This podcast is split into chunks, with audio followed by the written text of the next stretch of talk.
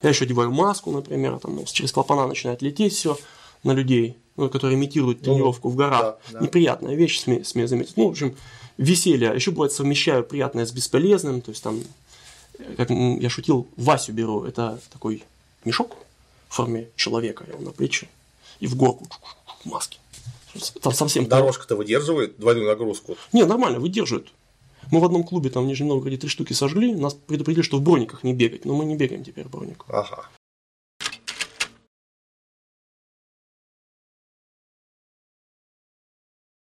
Всем привет! Обычно мы разговариваем за этим столом о истории, о политике, связанной с историей, но сегодня мы решили сделать отступление, правда отступление логически связанное, в том числе с политикой. Сегодня мы хотим поговорить о такой неожиданной теме, как спорт. Для чего у нас в студии гость Максим Бендус. Максим, привет. Добрый день. Максим отслужил немало лет в армии, в офицерских званиях, и не является спортивным функционером. Зато он является активным этого самого спорта низовым пользователем, то есть самым постоянно занимается.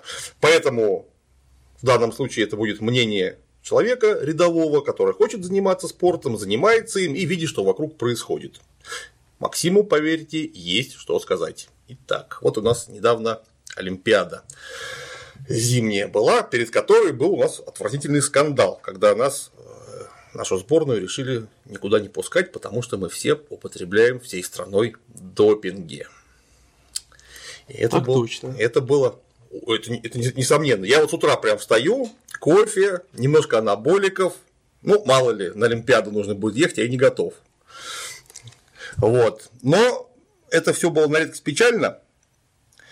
И хотелось бы понять, что вообще происходит. Вот так сказать, и тактически с этой самой Олимпиадой, и глобально вообще. Давайте разбираться. Давайте. Что происходит тактически с Олимпиадой? Мы все привыкли слышать лозунг или, как сказать, девиз, что спорт вне политики. О, да. Некоторые функционеры реально в это верят, я, я так полагаю, хотя за последние две Олимпиады, то есть я сейчас хочу говорить хочу сказать об Олимпиаде, которая была в Рио в 2016 mm году, и последняя Олимпиада в Южной Корее, нам четко дали понять, что спорт с политикой очень плотно связан. Большой спорт – это большие деньги, это всегда большая политика. Здесь э, что удивляться? Удивляться абсолютно нечему. Если мы пытаемся в большой политике как-то конкурировать с западными странами, мы должны конкурировать в том числе и в спорте. Нам это пока ну, не дают делать. Ну, значит, пока. У нас это, по-моему, наглядно на Олимпиаде 80 продемонстрировали. Ну, на Олимпиаде 80... Э...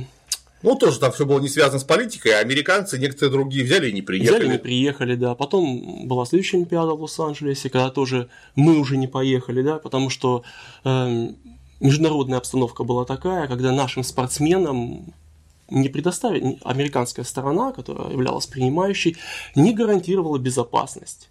То есть здесь мы видим, что да, это спорт полностью интегрирован в политику является ее продолжением вот в, в, в такой сфере. Это естественно, это же сборная страны, это некоторым образом лицо страны, а лицо разумеется, страны напрямую разумеется. связано с политикой. Было бы глупо думать иначе. Разумеется, и здесь любой повод хорош. В том числе и, и допинговый скандал как повод.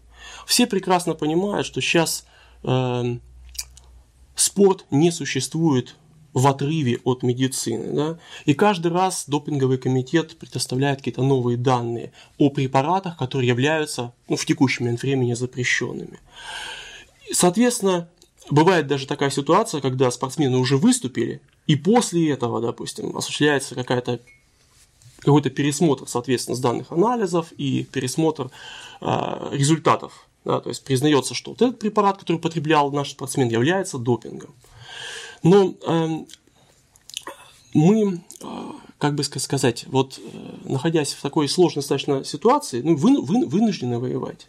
Вынуждены вести такую, как сказать, борьбу, в том числе и за спортивное золото. Здесь никуда от этого не денешься. И вот война, любая война, начинается с подготовки. Да? Есть даже такая латинская поговорка. Сиви спакем парабеллум. Да. Хочешь мира, готовь Готовься, войну. Готовься к войне. Или еще есть она такая поговорка, да? победа требует подготовки. Victory Demands Preparation, если на английский ее перевести. Э, подготовка, подготовка любого спортсмена ну, начинается, скажем так, профессионального, с детства. И начиналась она давно с детства. И я в данном случае хотел бы даже больше сакцентировать э, сегодняшнюю нашу беседу на любительском спорте, потому что любительский спорт является той базой, откуда потом вырастают спортсмены любой категории, в том числе и спортсмены-профессионалы. Ну, естественно, откуда потому будем? Так, так или иначе, любой спортсмен, он начинает свой, свой путь с посещения какого-нибудь клуба, детской секции, то есть, как правило, достаточно в юном возрасте. Ну, спортивного вот, гимнаста, если его лет с 4-5 не готовят, так он же и не разрастется в профессионал никогда в жизни. В принципе, в принципе так и есть. И э, я бы хотел как раз и немножко, как сказать, отвлечься от современных реальностей, от Олимпиад и, немного, и, и уйти, в, уйти в историю, ну, в историю правильно. вопроса. Да. То есть... А, начнем с корней. Да, начнем с корней глубоко сильно копать не будем, хотя лопата остра.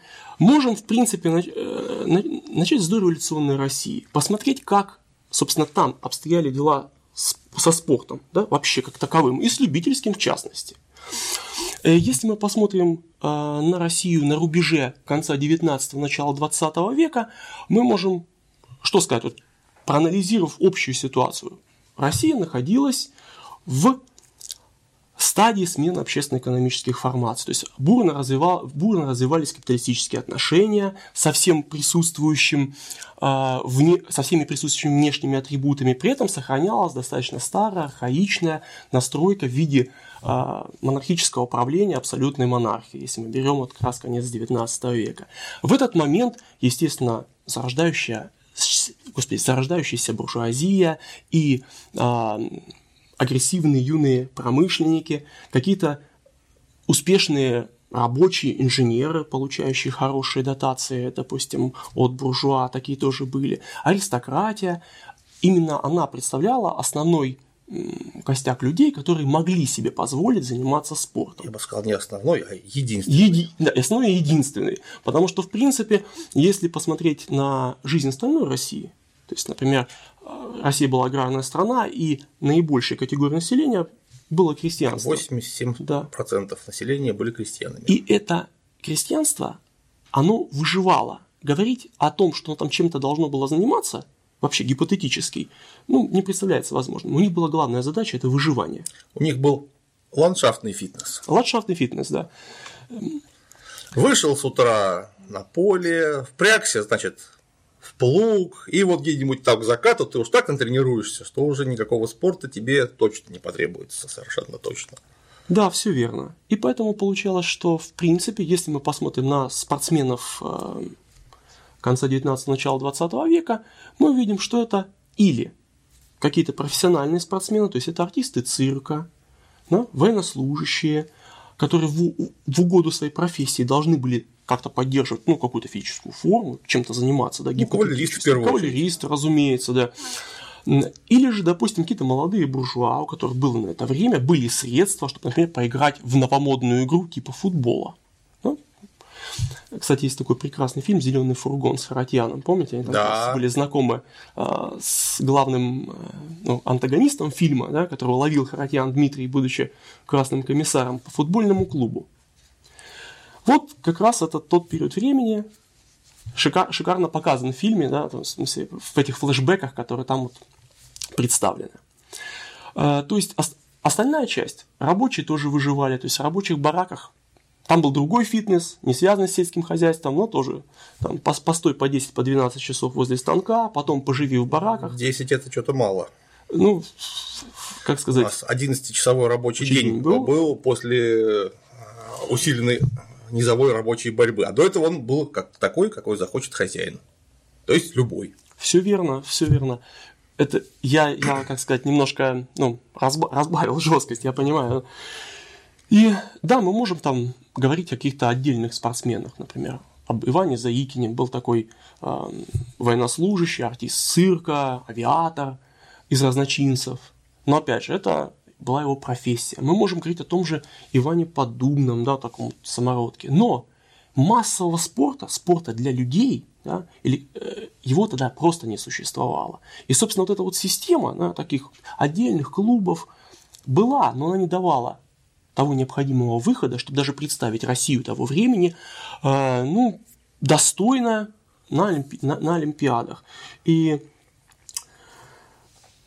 что говорить, ш- э, даже на первой Олимпиаде мы поделили, по-моему, 15-16 место. То есть был полный провал да, у нас при выступлении. И здесь контрастно э, выступает Советский Союз, то есть Советская Россия. Мы знаем, что, э, как я уже говорил, что страна по сути выживала. Да, все были недовольны. Э, это недовольство масс привело к двум революциям, которые имели место быть в 17 году. И страна стала советской, то есть стала советской Россией.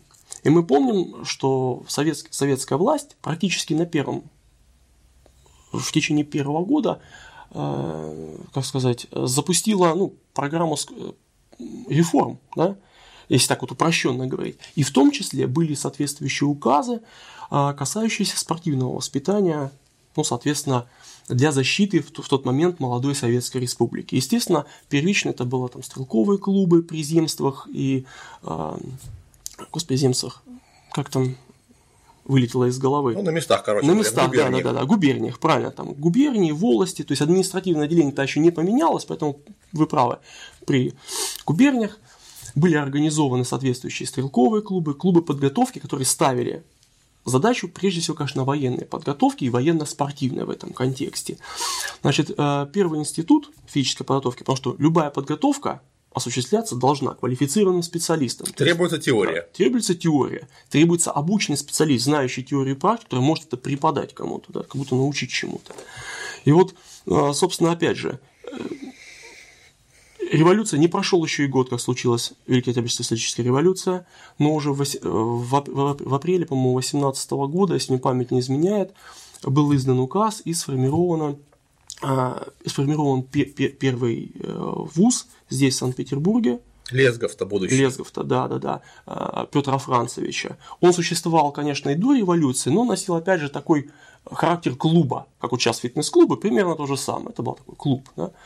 Его сделали государственным институтом для подготовки педагогов, э, имеющих прямое отношение к физкультуре и спорту.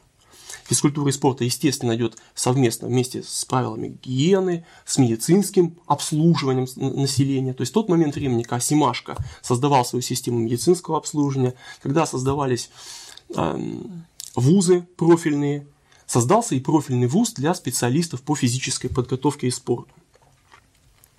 В Москве открылся, по-моему, подождите, в 18 в 19 году, да, открылся в Санкт-Петербурге, а в 20-м в Москве был открыт институт физкультуры.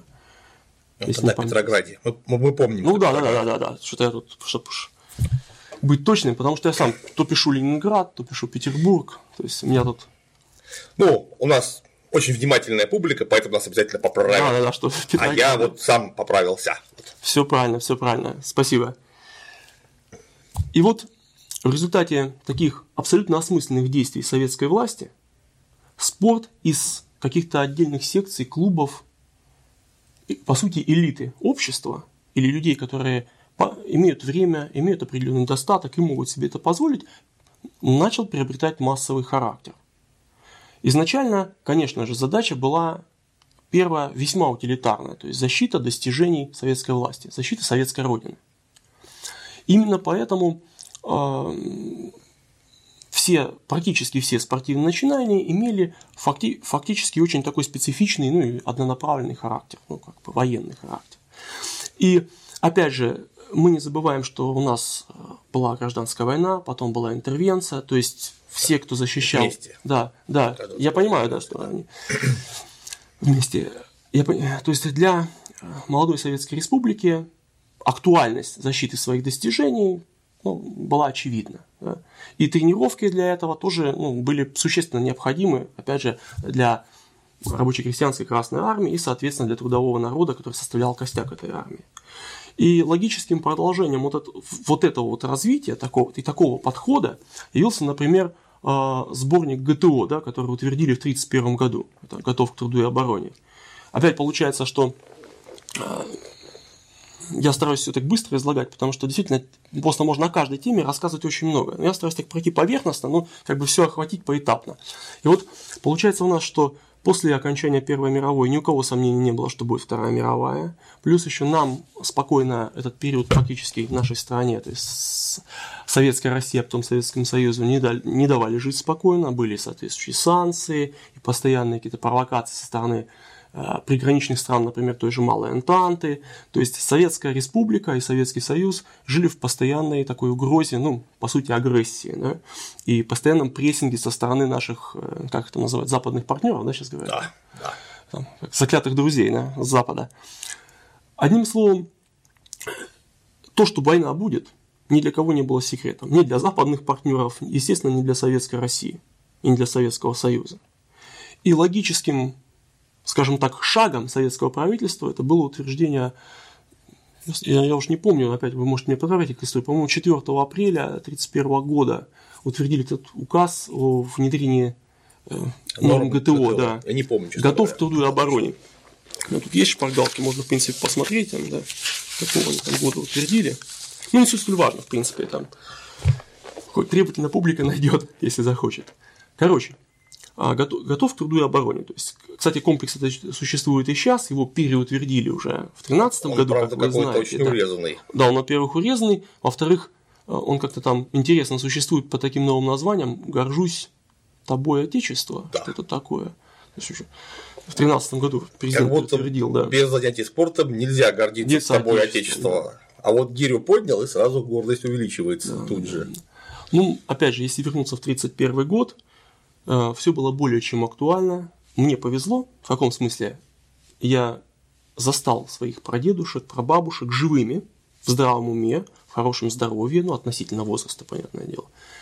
Бабушки и дедушки, прадедушки, прабабушки. У меня имелась с ними возможность поговорить, вот общаясь с бабушкой, которая была ворошиловским стрелком, сдавала нормативы ГТО и переживала только за счет, э, по, по одной вещи. Она не могла прыгнуть с парашюта, рост был маленький, и вес не достигал 50 килограмм. То есть, Их не берут. Самолет. Да, да, да. И были проблемы у нее. Она переживала на полном серьезе, переживала за то, что вот не все могла сдать. А так, э, что там еще было, там противохимическая оборона, там какие-то медицинские, э, проходила три ножи и сдавала, подтверждала все это.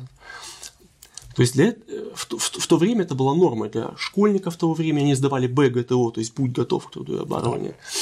Соответственно, в совершеннолетние уже сдавали ГТО, что позволило, в принципе, стране в кратчайший срок подготовить свое население, ну, опять же, исходя из названия, и к труду, и к обороне. То есть задача ставилась весьма простая, с одной стороны, и очень полезная. То есть обеспечить народ какими-то, допустим, условиями для занятия спортом с целью какой? Поддержания своего здоровья и тренировки навыков будущих защитников Родины. Здоровье помогает в мирном труде. Да, разумеется. Да. А навыки, соответствующие, специфичные, стрельба из винтовки, там, бег, бег, да. А, Примитивные гимнастические упражнения. Разумеется, при этом мы еще не забываем про специфичные упражнения, например, строевая подготовка, маршевые тренировки, связанные, например, с туристическими походами. Да, туристическое движение развивалось очень бурно. И... Выживание в лесу, элементарно разжечь костер, приготовить еду, пройти там 25 километров с рюкзачком. Конечно. Вот этот быт туристический, он очень сильно помогает потом в армии на полевых выходах. Многие думают, что боевые действия это что-то похожее на американский боевик, когда ты от, из теплой казармы куда-то вышел и и непрерывно покосил, да, там, да, непрерывно. Да, прямо вот только магазин успевая менять. И то в некоторых боевиках не меняют, они бесконечные. Бесконечные патроны. Да. То есть даже перезаряжаться не нужно. Э, но на самом деле это все не так. То есть быт солдата, он очень примитивен, он состоит из маршей бесконечных, походов, э, коротких остановок, где нужно очень-очень быстро, весьма рационально подготовить элементарный быт, чтобы себя обогреть, отремонтировать, высушить одежду. То есть какие-то такие вещи, которые, ну, они простые, но, но они обеспечивают твое выживание. Солдат голодный, простудившийся, больной, э, уставший, он не может выполнять боевую задачу. он будет просто легкой мишенью для врага. И обузы для окружающих. И обузы, естественно, для окружающих, которые будут вынуждены его каким-то образом там нести, возможно, даже.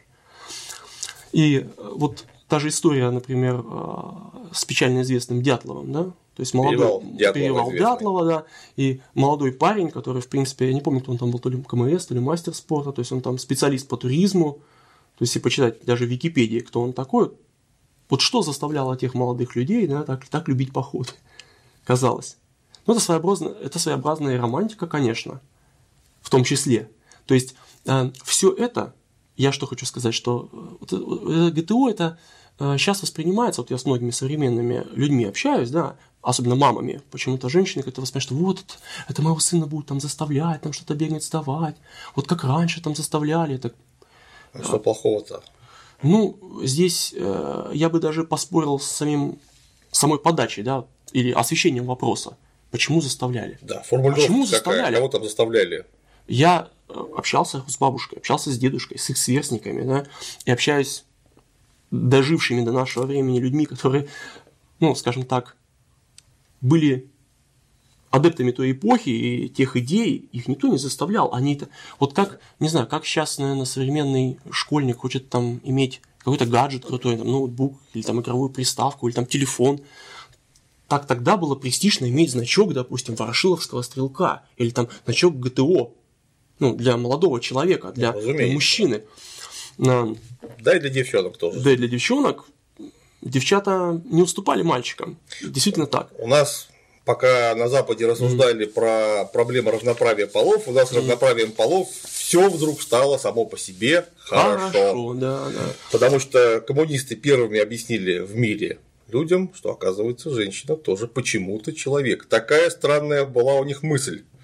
Вот, к сожалению, у меня ну, бывают э, проблемы с памятью, если можно так выразиться. Я не помню, кто у нас там бостов, бостонский марафон. У нас Валентина Терешкова уже слетала в космос и Да. умудрилась вернуться. А бостонский марафон на тот момент времени еще было запрещено бегать женщинам. Им, по-моему, в 71-м там первая девушка пробежала. Какая-то у нее фамилия такая немецкого происхождения, забыл. Ну, опять же, Ну, неважно, кто, кому надо, посмотрит. да, ну, надо посмотрит. Но сам факт, что да, наши женщины уже летали в космос, да, а их женщины еще не, не допускались до обычных спортивных соревнований, ну, связанных с марафоном. Да им не так давно избирательные права подарили. Не так давно. Мгм. Какой там марафон? Ну, вернемся немножко опять в 31 Да. год. Соответственно, ГТО без всякой рекламы внедряется, э, ну, нам привычной рекламы. Реклама, естественно, была. Был социальный своеобразный заказ, который поддерживал советское правительство, и этому социальному заказу был, было подчинено все. Именно этим объясняется такая популярность Я бы и немножко, востребованность. немножко ну, бы отскочил бы назад чуть-чуть буквально. насколько? Тут. А в тот же год, буквально, в тот, в тот же период, это не реклама была причиной, а то, с чего мы вообще начали. То, что вдруг внезапно появился класс людей массовый, у которых был досуг и физическая возможность заниматься таким странным занятием, как, Как спорт. Я хотел об этом сказать, но ближе к 41 году, как вывод до военной эпохи. Спасибо, все верно. Именно если, если уж об этом говорить и акцентировать на внимание, значит, советская власть да, и советский строй позволил людям, обычным людям, то есть рабочим, крестьянам, заниматься любительским спортом массово. Это, ну, скажем, действительно достижение. Спортивные кружки и клубы были при предприятиях, при колхозах. Если посмотреть даже э, ну, на такую вещь, как советское кино, да, как некоторый индикатор, ну или просто даже посмотреть хронику документально, а потом на советское кино, как, как популяризировано было это движение, вот насколько оно было эм, овеяно вот такой вот здоров, здоровой романтикой, да, вот вспоминая фильм «Вратарь» 1939 года, и «Вратарь, готовься к бою, часовым ты оставлен у ворот». И если же опять мы вернемся к 1931 году, вы же помните там историю, что с выступлением Сталина, который сказал, что мы отстали от ведущих стран Запада на 10, лет. да, если мы с индустриализацией не справимся, то нас просто уничтожат. Нас Нет, мы отстали на 50-100 лет, да, мы да, должны пробежать это расстояние за 10 лет, за 10 лет, если мы не сделаем этого, нас сомнут. Вот. Да, нас сомнут, ну если дословно, да, да. процитировать. И чтобы что-то пробежать, нужно иметь здоровое и психологически, и физически население. Огромный административный ресурс. И опять же, если мы возвращаемся к теме войны, любой войны, Любая победа куется в тылу, куется сумасшедшими усилиями работников. И они должны быть готовы. Поэтому на первом месте в, в аббревиатуре ГТО, да, к труду, а потом, труду, к а потом уже к обороне. В данном случае весь вот предвоенный период э, это просто, ну, действительно, рассвет такого масс, масс, массового любительского спорта, включая всякие кружки добровольное содействие армии авиации и флота, вот, который, ОС, ОС, ОС Авиахим, который впоследствии стал ДСАФом, сколько молодых людей получили как спортивные навыки, вот опять же, возвращаясь там, э, навыки огневой, строевой, то есть уже специализированной подготовки, парашютной подготовки, то есть прыгали с вышек. Вот, Парашютный да. спорт это была просто какая-то мания. Прыгали просто все. Да, об этом речь. Почему я вот про бабушку говорил, которая очень пережила, была мега популярна, она прыгать не могла. То есть для нее, как для девчонки того времени, это был просто вот что-то с чем-то. То есть прям вот, ну, как, как бывает, потом можно отучиться на радиста, одеваешь радиостанцию, и вес резко исправляется. Да. Можно прыгать уже. Радиостанция весит. Да, да, с ней еще потом бегать приходится девчонкам. Ну, как-то справлялись. Так вот, если, если... Я занимаюсь всю жизнь фехтованием, Поэтому тема мне близкая. Сколько при Сталине было открыто вот в эти вот самые 30-е mm годы фехтовальных клубов, кружков, секций, это я даже сейчас боюсь назвать эту цифру, это же какое-то безумие было абсолютно. Понятное дело, рапира, сабля, шпага, штык. Учебник для командиров РКК 36 года, мой первый учебник по фехтованию вообще. Вот. Из-за того, что в каждом в каждой подворотне, условно говоря, была эта самая фехтовальная секция, даже на уровне городских соревнований конкуренция была такого размера, что за городские соревнования, на союзные республиканские соревнования, на республиканские, а потом союзные соревнования, ну, можно было прорваться только если ты, а, адски талантлив, б, чудовищно трудолюбив, и этому занятию посвятил много сил. В итоге на союзных соревнованиях там какие-то терминаторы оказывались, просто терминаторы без всяких допингов, просто из-за из вот этого гигантского сита, через которое перетряхнули э, десятки тысяч человек, если не сотни. Разумеется. Чтобы найти какого-то специалиста, уникума. уникума, талантливого человека, должна быть выборка большая. Конечно. И должна быть она репрезентативная, естественно.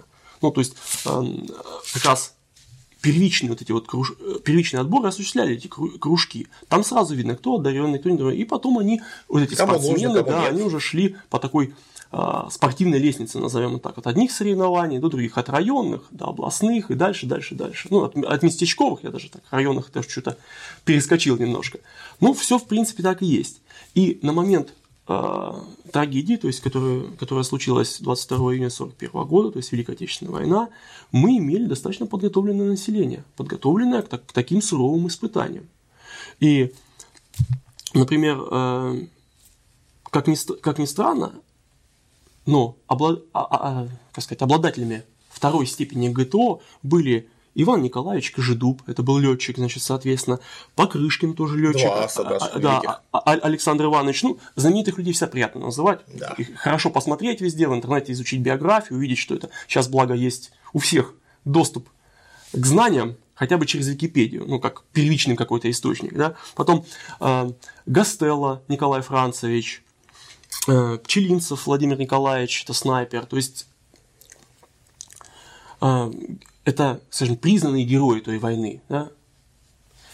И здесь послевоенный, послевоенный период также в принципе соответствовал довоенному. В какой-то степени потом, конечно, акцент изменился, больше на труд был сориентирован, но в принципе также послевоенная э, система советская, советского спорта, любительского, да, и советских этих кружков и секций с последующим, соответственно, выделением одаренных детей, она существовала. Мы когда начали с вами разговор, вы помните, говорили про гимнастику. Да. Да, действительно так. То есть советский детский садик, я сам свидетель, э, мы с вами, у нас разница в год, я на год старше да. вас. Да, поэтому мы в принципе говорим об одной и той же Конечно. эпохе вместе, да, то есть Конечно. мы вместе посещали советский детский садик и в принципе видели, как приходит детский садик. Покупатели так их называли. Да, и они смотрели, какой ребенок на что будет готов. Например, отбирали мальчиков и девочек э, гибких, ловких и забирали их заниматься гимнастикой. Было дело, да. Было такое, Сам видел неоднократно. У нас почему-то больше девочек собирали. Ну, не суть столь важно, смысле, выбирали. Я, ребенок, родился в офицерской семье, соответственно, переезжал очень много, и в каждой дыре, ну, это сленг, понятное дело, есть такая шутка, вы знаете, на армейской, есть на свете три дыры. Эмба, Кушка и Мары. Так вот, говоря вот таким армейским сленгом, в каждой дыре при доме культуры, назовем это так, или там доме офицеров, как ни назови это, это заведение, был всегда театральный кружок, вот без шуток, хотя он к спорту не относился, и какие-нибудь спортивные секции. И туда ходили не только дети офицеров, но и гражданские, ну, скажем так, обслуживающие персонала, который так или иначе все-таки с этой частью ну, общается. То есть э, охват был полнейший. На, ю- на юг я ездил отдыхать, когда были у меня летние каникулы. В Краснодарский край, Геращевской район, станица Мерекинская. Казалось бы, там ну, деревни деревней. Но хотя восьмилетняя школа была с прекрасным, опять же, музеем, в том числе экспозиция там была даже посвящена Великой Отечественной войне и спортивными секциями. Там была и гимнастика, и профессиональный тренер вел секцию по футболу, и было самбо, как ни странно. То есть даже в каких-то таких вот ну, глубинках, на первый взгляд. Кстати, если ща- про сейчас, про настоящее время говорить, сейчас таких секций там нет. Уж в Краснодарском крае точно в этой станице нет. Там и школа бедная загибается. И ни медицинских пунктов, ничего. И колхозные поля амброзии поросли. То есть, а в те времена были. То есть я в свое, свое детство, это уж как бы глубоко, это, это 80-е годы, 70-е, 80-е годы, я даже, я, я это помню, как это существовало, как это работало, как это функционировало. Я выступал на детских соревнованиях, сам знаю, что это такое. Правда, конечно, а если уж так разбираться, в 80-е годы это вообще отдельная эпоха. Она как раз получилась Переходная. да, такая переходная, в том числе и по теме спорта, которую мы обсуждаем, да? Но тем не менее, я вот тоже родился не в Питере, Мгм. родился я в городе Клинцы Брянской области. Ну, город, прямо скажем, небольшой. Вот какое там количество было разнообразных спортивных секций, ну, это же уму не- не- нерастяжимо, как принято говорить. Уму нерастяжимо. Мгм. Это мама, которая, собственно, оттуда происходит, получила КМС по конькобежному спорту. Прямо там. Мгм. Вот. Ну, маленький город, но на, ну, ну, в самом деле, что это такое? Это э, даже не районный центр. Малюсенький городок, но там, однако, была и конькобежная была школа, и гимнастика там у них была, и бокс там у них был, и самбо у них там было, и что только у них не было. Ну, то есть, если у тебя хотя бы вот малейшее желание есть, хоть малейшее, ребенку пойти заниматься, да, кстати говоря, и взрослому тоже, пойти заниматься тем или иным видом спорта, проблем не было, выбор был широчайший. Я про Ленинград-то вообще молчу. Вот дом пионеров и школьников в каждом районе был свой. Там, в доме пионеров и школьников, можно было заниматься ну, практически всем. Мне трудно себе представить, что там не бобслея, наверное, не было. Очень специфическая подготовка нужна для бобслея, специальное оборудование и место. Там у нас было, вот у нас в Красногвардейском районе, а, у нас не было фехтования. Точно, я дико переживал, на фехтование нужно было ездить далеко. Вот. А так у нас все было. Про бассейны я просто тоже специально останавливаться даже не хочу. Вот у нас, значит, Красногвардейский район, школа номер 532 спортивная была. Я учился в 160 английской, метров, наверное, 300 в сторону, 532 школа. У них прямо при школе был бассейн открытый, до сих пор есть, но теперь за деньги. И к школе он не относится. И рядом пулевой тир для мелкокалиберных винтовок. Тоже 100 за 3 пострелять. так точно. Вот. И нас туда водили стрелять-то на уроках НВП, просто туда в обязательном порядке водили. Вот в эту самую спортивную школу, там было забито время, нас туда отводили бахать. То есть, пожалуйста, вот тебе пулевая стрельба, вот винтовка. Я вот с какого там, с пятого что ли класса э, стрелял пульками уже Все верно, с упора. все верно.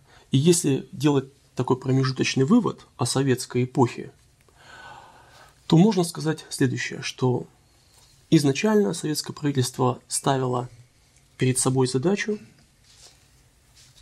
физического воспитания людей, при, привития им спортивной культуры, физической культуры, которая, естественно, неотъемлема и интегрирована и со здоровьем человека, то есть с медицинским обслуживанием, с гигиеной. То есть мы же, помните, начали с каких времен еще там с России, Да. немы, немытой, скажем так, да, крестьянской.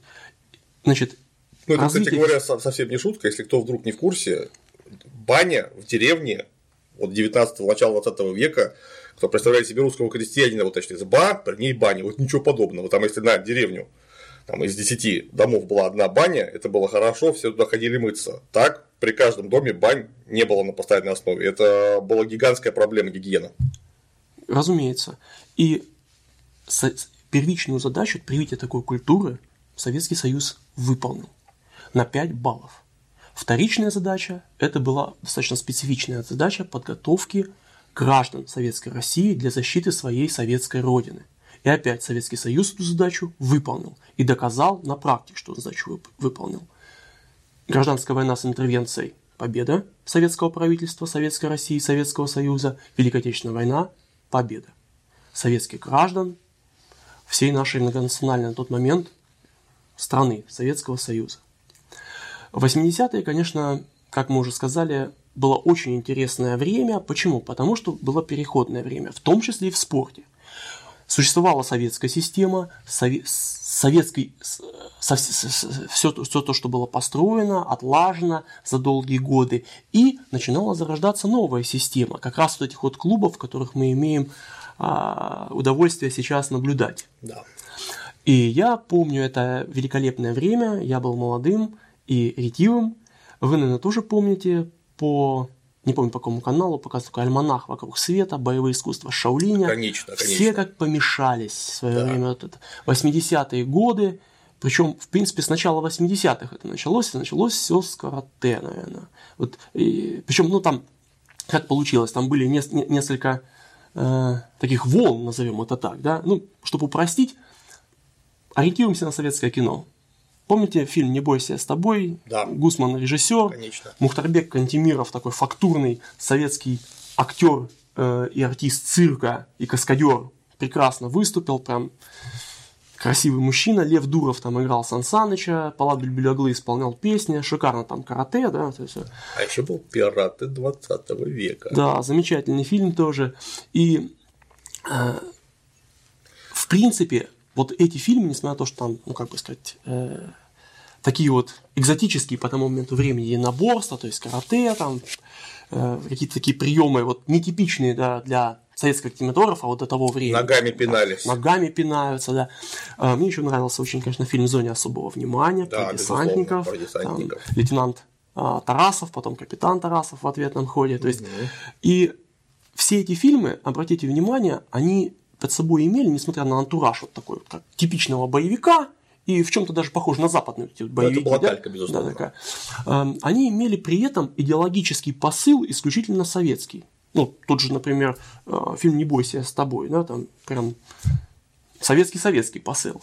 А, Но впоследствии мы можем даже сами заметить, как эти клубы, которые вот существовали ну, вне кино, да, а в реальной жизни, они, естественно, отходят от советских принцип- принципов, они, м, как сказать, эм, Во-первых, они были платные. да, они, они, они становятся платными на полной платной основе. И почему, например, была такая история, помните, про запрещение карате, и все тут говорят, что вот там, типа, испугались. У нас аж два раза его Да, запрещали. да, да. Ну, испугались, собственно, не того, что молодые люди там кого-то будут бить.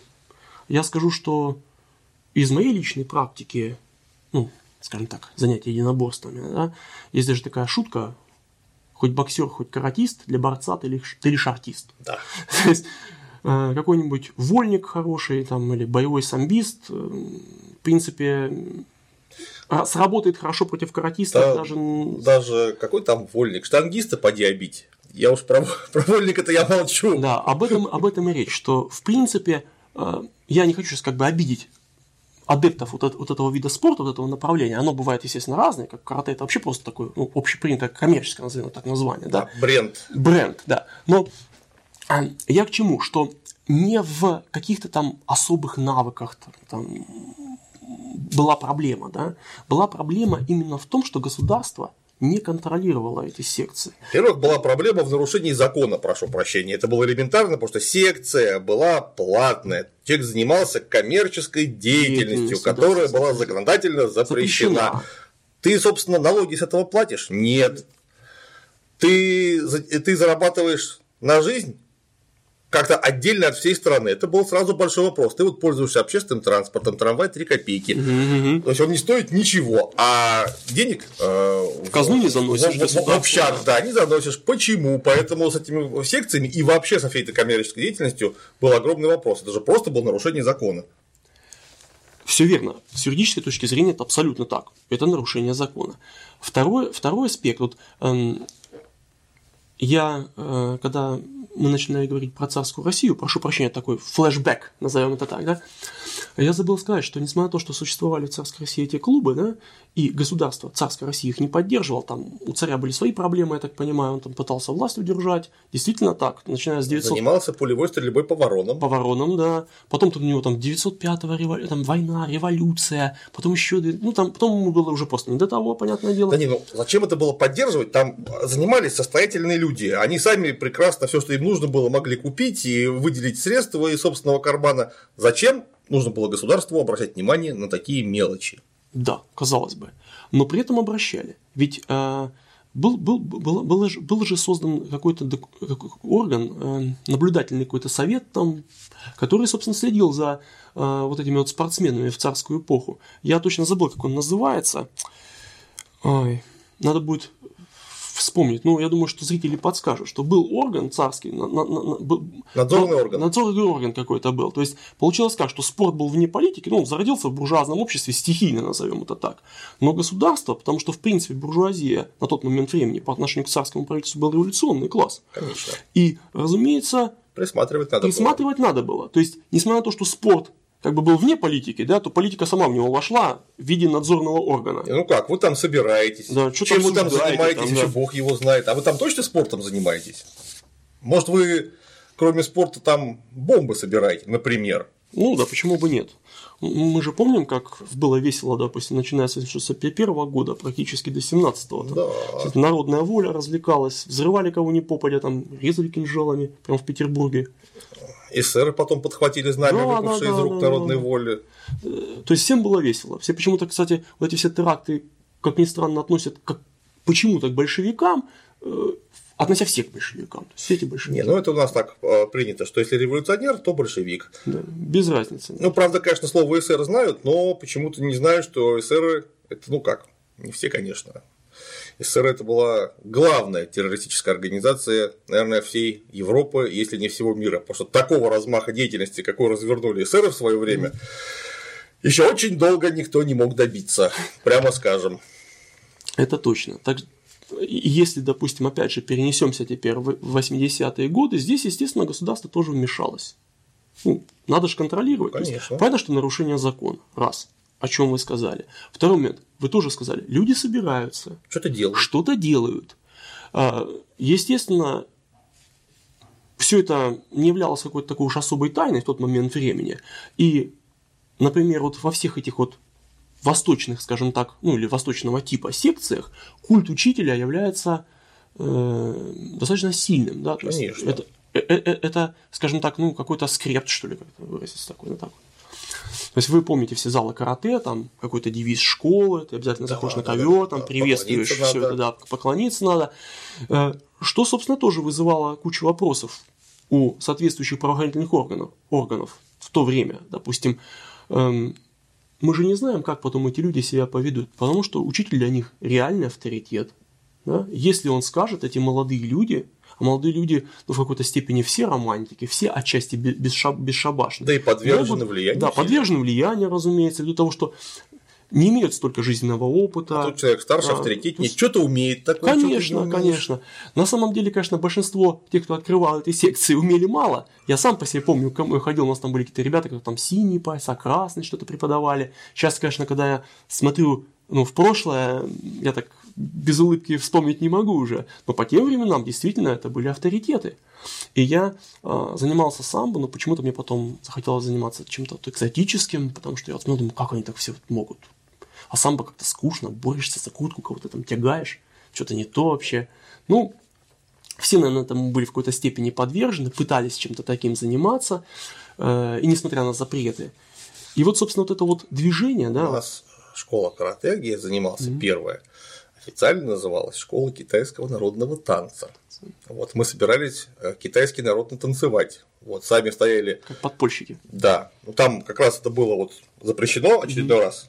Вот мы там изучали стойку кибадачи, удар Оицки и Маягери вместо китайского народного танца Тайно. Ой, к сожалению, эту терминологию до сих пор не знаю. А я до сих пор все помню. Могу разложить, что как надо делать. Ну, я достаточно быстро просто от этого отошел. Я буквально там год походил и понял, что это все не то, скажем так. Ну, потому что была база какая-то, и э, было с чем сравнивать. Ну, естественно. И тут если уж так, мы как-то вот сейчас вот ну, сделали акцент на восточный наборствах, наиболее таких вот ну, ярких, что ли, да, да, да. Я, ярком представителе, ну, если мы берем направление в спорте. Но на самом деле в те же времена у нас зарождается культ тела, да, помните, да, качалки конечно. первые, плакаты, вот. Шварценеггера насмотрелись все. Это точно. Я помню эти видеосалоны за рубль. Конечно. Когда мы там все эти вот, э, соответственно, всех этих героев, Конана Варвара, там, мы видели а, того же Сталлоне, но он, конечно, не выглядел так прикольно, накачано, да, да, допустим, как Арнольд Шварценеггер, но все равно являл собой достаточно такой, ну, образец в какой-то степени для подражания, для не только для э, молодежи того времени, для Советского Союза, но, естественно, и для западной молодежи. Так или иначе, это, это был культ, это да, был спортивный безусловно. культ, это был кумир. И, соответственно, в те же времена зарождаются первые ну, фитнес-залы или как качалки, можно назвать как угодно это, да, когда люди занимаются, то, то, тоже с ними ну, пытались поначалу бороться, но потом уже к концу 80-х там ни с чем не уже боролись, ни с чем не боролись, естественно. Ни с видеосалонами. Я еще помню эту историю, когда все предпочитали советские видеомагнитофоны. ВМ-12. Замечательная потому, была машина. Потому что извлечение кассеты можно было осуществить механически, даже механически при отключенном электропитании. Ну, то как же, как обычно, там для детишек боевики, потом вечером какие-то боевики, уже не боевики, а ночью эротика. Да. Ну, или даже порнография. И какое-то время даже еще облавы были на вот этих вот э, видеосалонщиков. То есть я это тоже помню, так как бы такая веселая эпоха. Ну, так вот про спорт, да, все начали как бы ходить заниматься восточными наборствами, эти клубы платные, изыскивали деньги, ходить, ходить качаться. Поначалу все это было, конечно, кустарно. Основной, трени, основной тренерский состав, например, в качалках, это были ну, спортсмены или тяжелоатлеты, которые пытались придать своему телу определенный какой-то такой внешний вид. Гиревики, тяжелоатлеты. Да, да, да. При этом эм, не все из них были тренера, потому что надо понимать, что, например, профессиональный тренер, педагог – это не синоним хорошего спортсмена, и наоборот. Значит, то, то же есть... самое любой преподаватель, что не, не обязательно будет гигантский специалист, успешный в том, что он преподает, а преподавателем может быть очень хорошим при этом, то есть смену воспитает. И здесь уже потом, если говорить, допустим, о 91 году, когда Советский Союз рухнул, когда у нас наступила стало все можно, свобода, вообще все да, можно стало.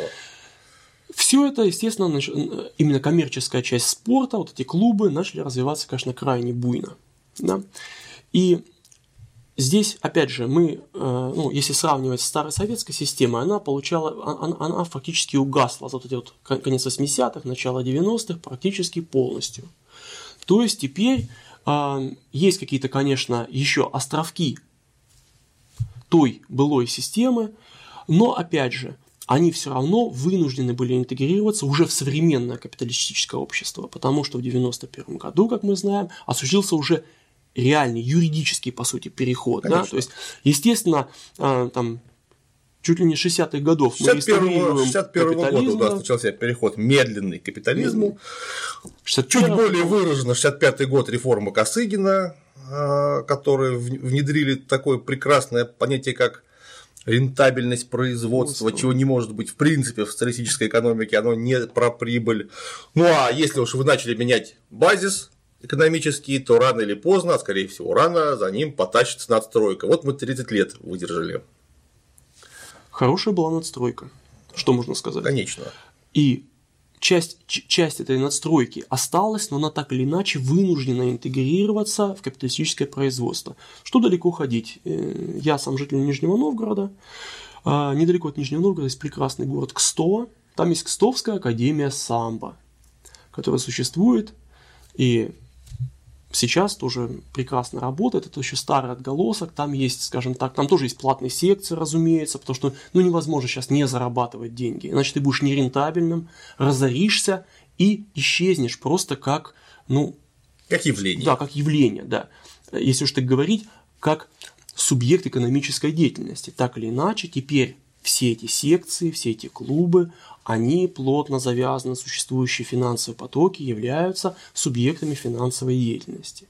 И если разобраться, то теперь, теперь эти все, ну, соответственно, клубы, любые клубы, да, они предоставляют нам услуги. Да.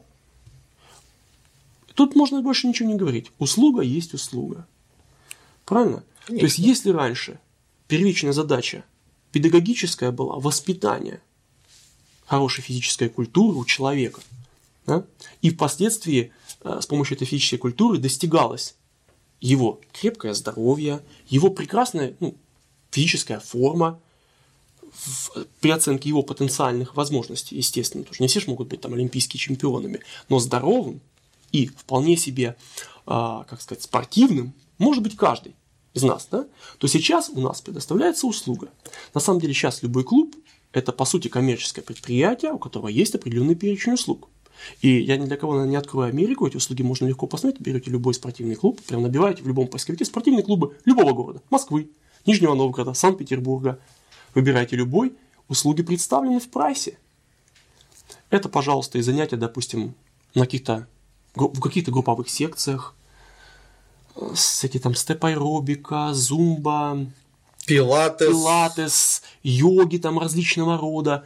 Даже, допустим, групповые занятия связаны, например, с э, всякими там единоборствами, о которых мы тут вспоминали. То, то же самое карате. Есть, конечно, бокс. специализированный бокс, тайский бокс, муай-тай, который да. и прочее, прочее. ММА там, или там как это, различного рода смешанные единоборства которые сейчас очень модные, там джиу-джитсу, тоже самбо, боевое, не боевое, то есть полное разнообразие. Но все это услуга. Ты за нее платишь конкретные деньги. Самое главное в услуге угу. то, что это же услуга, ты хочешь ей пользоваться, будешь, не хочешь, не, не будешь. будешь. Вот и все. все а, соответственно, еще и можешь, будешь, и не можешь, не будешь. Вот два этажа проблемы. Конечно. И первая проблема это потенциальная возможность. Опять же, если мы а, говорим про Советский Союз, там при каждом предприятии что-то было, в каждом районе был какой-то ДК, и там какая-то секция была, где-то была одна, где-то две, три, там, ну, разнонаправленные, понятное дело. Вы вспоминали про бобслей. Да. А я тут тоже вспомнил. Как-то раз я наблюдал бобслеистов без бобов, без санок. Вы не поверите, на чем они тренировались. На табуретках армейских. Они прям вот, ну, мне здесь неудобно показать, здесь студия, да, как они ну, там понятно, держать там, баланс. Да. И там такой дедушка у них был тренер. Я просто один раз видел, как бы через открытую дверь. Я очень удивился, думаю, как это можно так. Там как, как гонял. Я думаю, ничего себе там их. Э, еще одно отвлечение. Я в Суворовском военном училище заканчивал Казанское, после того, как Украина отделилась. Как-то раз пошутил над спортсменами, которые занимались в спортзале сухого плавания. Я так шуточку такую отпустил, типа из серии, как в том анекдоте про дурдом, вам еще потом воды нальют. А если хорошо будут вести, да, да, воду. Да. Они мне сказали, а ты не хочешь устроить с нами такой батл? Я говорю, хочу, я был такой резвый парень. Из зала сухого плавания я без всякого плавания уполз, в буквальном смысле слова. То есть, вот это... То есть, в принципе, тренера были прекрасные. И несмотря на то, что, может быть, в какой-то степени, ну, потому что все-таки но объективно, сейчас мы на более высокой ступени развития, ну, там, допустим, даже средств производства находимся, была хуже, допустим, оснащенность в некоторых э, секциях, чем сейчас, например, в каком-то ну, фитнес-клубе. Но при этом это все компенсировалось высокой квалификацией тренеров и, эм, как сказать, их заинтересованностью, что ли. Люди были действительно энтузиастами. Вот это не отнять. Не, ну тут же, опять же, нужно же не забывать о экономической составляющей вопроса, потому что вот мы сейчас только что говорили, как советская система спортивной подготовки фактически растворилась во всем этом деле. Mm. Это же никто же не запрещал советскую систему подготовки. Нет, Нет просто человек какой-нибудь дюшоре, спортивно-детская юношеская э, школа стал получать зарплату в 10 долларов. Вот, все, точка. А у него квалификация какая? У него есть возможность пойти, например, в фитнес-клуб для элиты в кавычках и получать там полторы тысячи долларов. Вот какая у него будет реакция. Куда он пойдет работать? Скорее всего, при всем энтузиазме, вот он с 91 до 93 года промается два года, а потом пойдет туда, где его будут платить. Соответственно, туда уходили люди квалифицированные, а оставались на местах люди, которые были или слишком инертные, или низкоквалифицированные. Ну и все. Все закончилось. Три года потребовалось, это просто, опять же, у меня на глазах происходило вот в Ленинграде, а как это все нагнулось, загнулось и просто исчезло. Все верно. Я примерно такую же картину наблюдал. И причем самые активные, естественно, ушли первыми, но пассивные тоже ушли, потому что пустой холодильник – это самый лучший стимул для любых свершений. Конечно, энтузиазм, он некоторое время держит на работе, на любимой старой, но потом куда-то пропадает. Это точно. Его, опять же, побеждает холодильник. Да. То есть без, с энтузиазмом одним как-то семью не накормишь. Естественно, это, эти все люди пошли в фитнес-центры, фитнес-клубы. Но вернемся опять к фитнес-клубам, они предоставляют услуги, как мы говорили. Да. Мы, мы можем их оплатить, купить, а можем и не купить. По поводу массовости речи не идет. Тут Опять же, вот если брать какие-то более-менее большие города, да, там есть достаточно большое изобилие фитнес-клубов, у них какая-то конкретная борьба, относительно приемлемая по отношению к уровню дохода населения. Соответствующие услуги они предоставляют по прайсу, но если говорить, например, про регионы, я молчу вообще про какие-то там деревни, там все загнулось от слова совсем. Конечно. Там спорта теперь нет. Массовый спорт на предприятиях умер также. Работодателю вообще не интересно, куда ты там будешь ходить. Есть отголоски, есть так большие институты, в советских времен остались, у них еще там какие-то есть, там они волейбол играют, иной раз бывает даже с какими-то вузами они дружат и на их спортивной базе что-то там проводят. Но это опять же, как вы сказали, отголоски той старой советской системы и старых даже советских традиций. Потому что, в принципе, э, видно, как вот эти ребята занимаются, ну, они, большинство этих людей тоже предпочитают ходить в современный фитнес-клуб. Почему? Потому что это востребовано, это модно, в какой-то степени, да, вот. Ну, там оборудование приличное. Оборудование приличное. Потому что там этот зал, которому полвека уже, он там старше, чем я, там понятно, что уже все поросло мхом, и туда никто не ходит. Конечно. И... Бывают, конечно, исключения. Мы знаем, что бывают.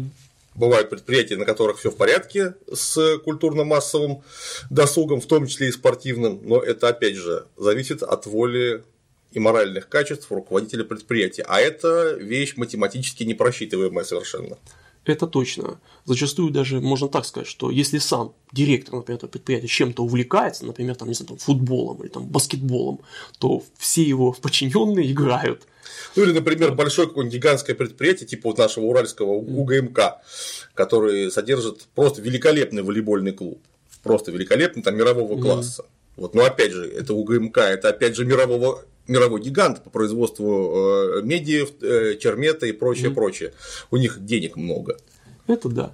Ну, теперь и еще раз вернемся на услуги. Итак, услуги предоставляются, не каждый может купить, массовость не такая, потому что есть определенный отбор, в том числе финансовый, да, то есть ну, я мол, хочу туда ходить, у меня денег не хватает. Вот сейчас, например, очень модно такое направление, как кроссфит. И все клубы кроссфитовские, да, а, ну, есть же, допустим, аккредитованные, да. которые прям по кроссфиту специализируются. И цены у них, я скажу, ну так немного выше, чем у обычных фитнес-клубов. Хотя обычные фитнес-клубы тоже стараются не отставать от этой моды и вводят вся такой уголок а, ну, кроссфит надо платить, да. да, но они называют это функциональный тренинг, например. Ну и вот этот функциональный тренинг, он там существует, да. Тоже услуга, тоже существует, и тоже бывает так, что тренер, допустим, просто по бодибилдингу стоит столько, а вот по кроссфиту уже, или по функциональному тренингу, это уже цена уже другая, да. И понятное дело, что теперь вот эта услуга, она и существует сама по себе, сепаратно.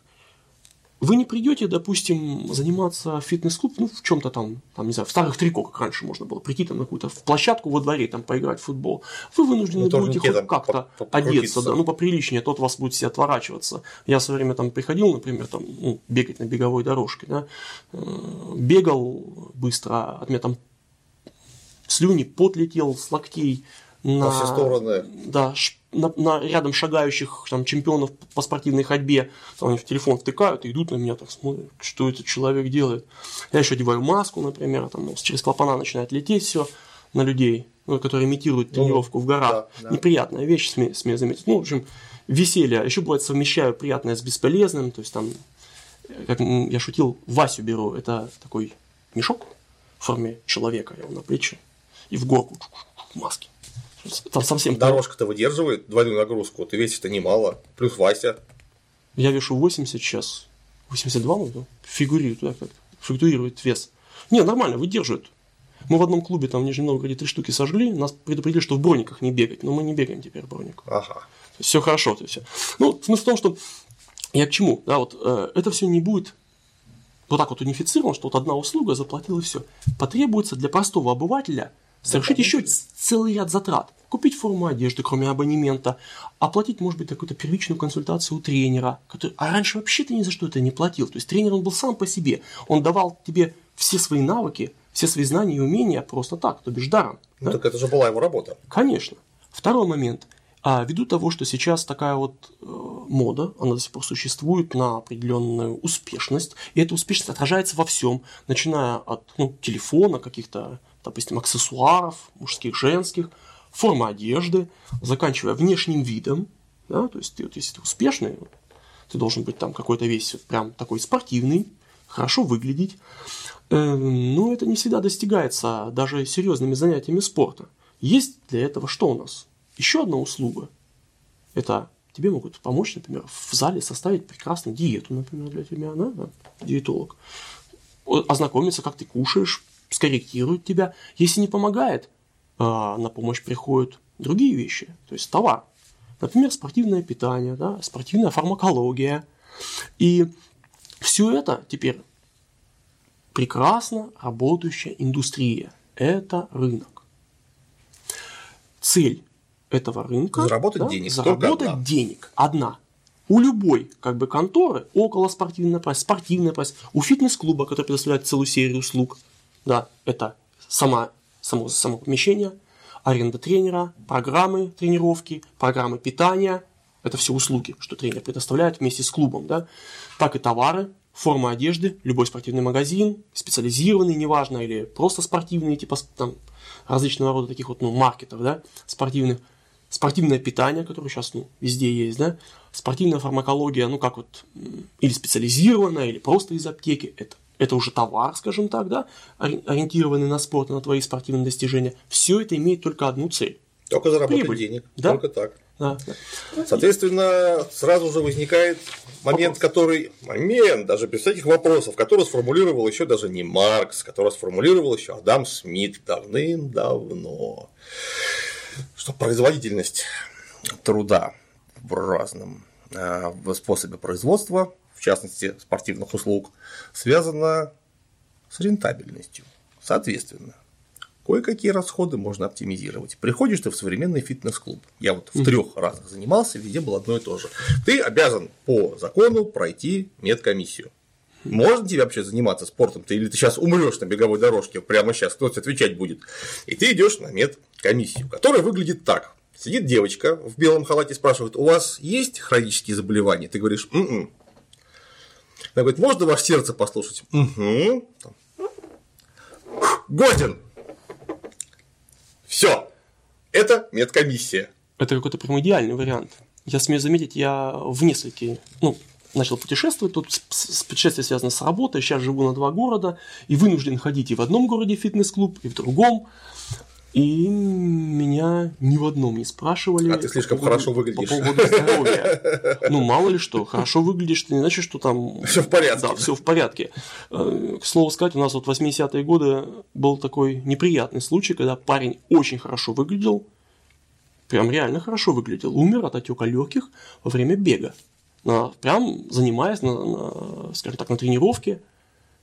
То есть он болел, не долечил э, воспаление легких, то есть не прошел курс антибиотиков, скажем так, тренер ну, его понятно. допустил, то есть он и так что это, это это вообще отдельная тема, вот это качество услуг, да, и а, а, а, они они приходится говорить, как ни странно. Вы Конечно. правильно сказали, прибыль решает все в данном случае.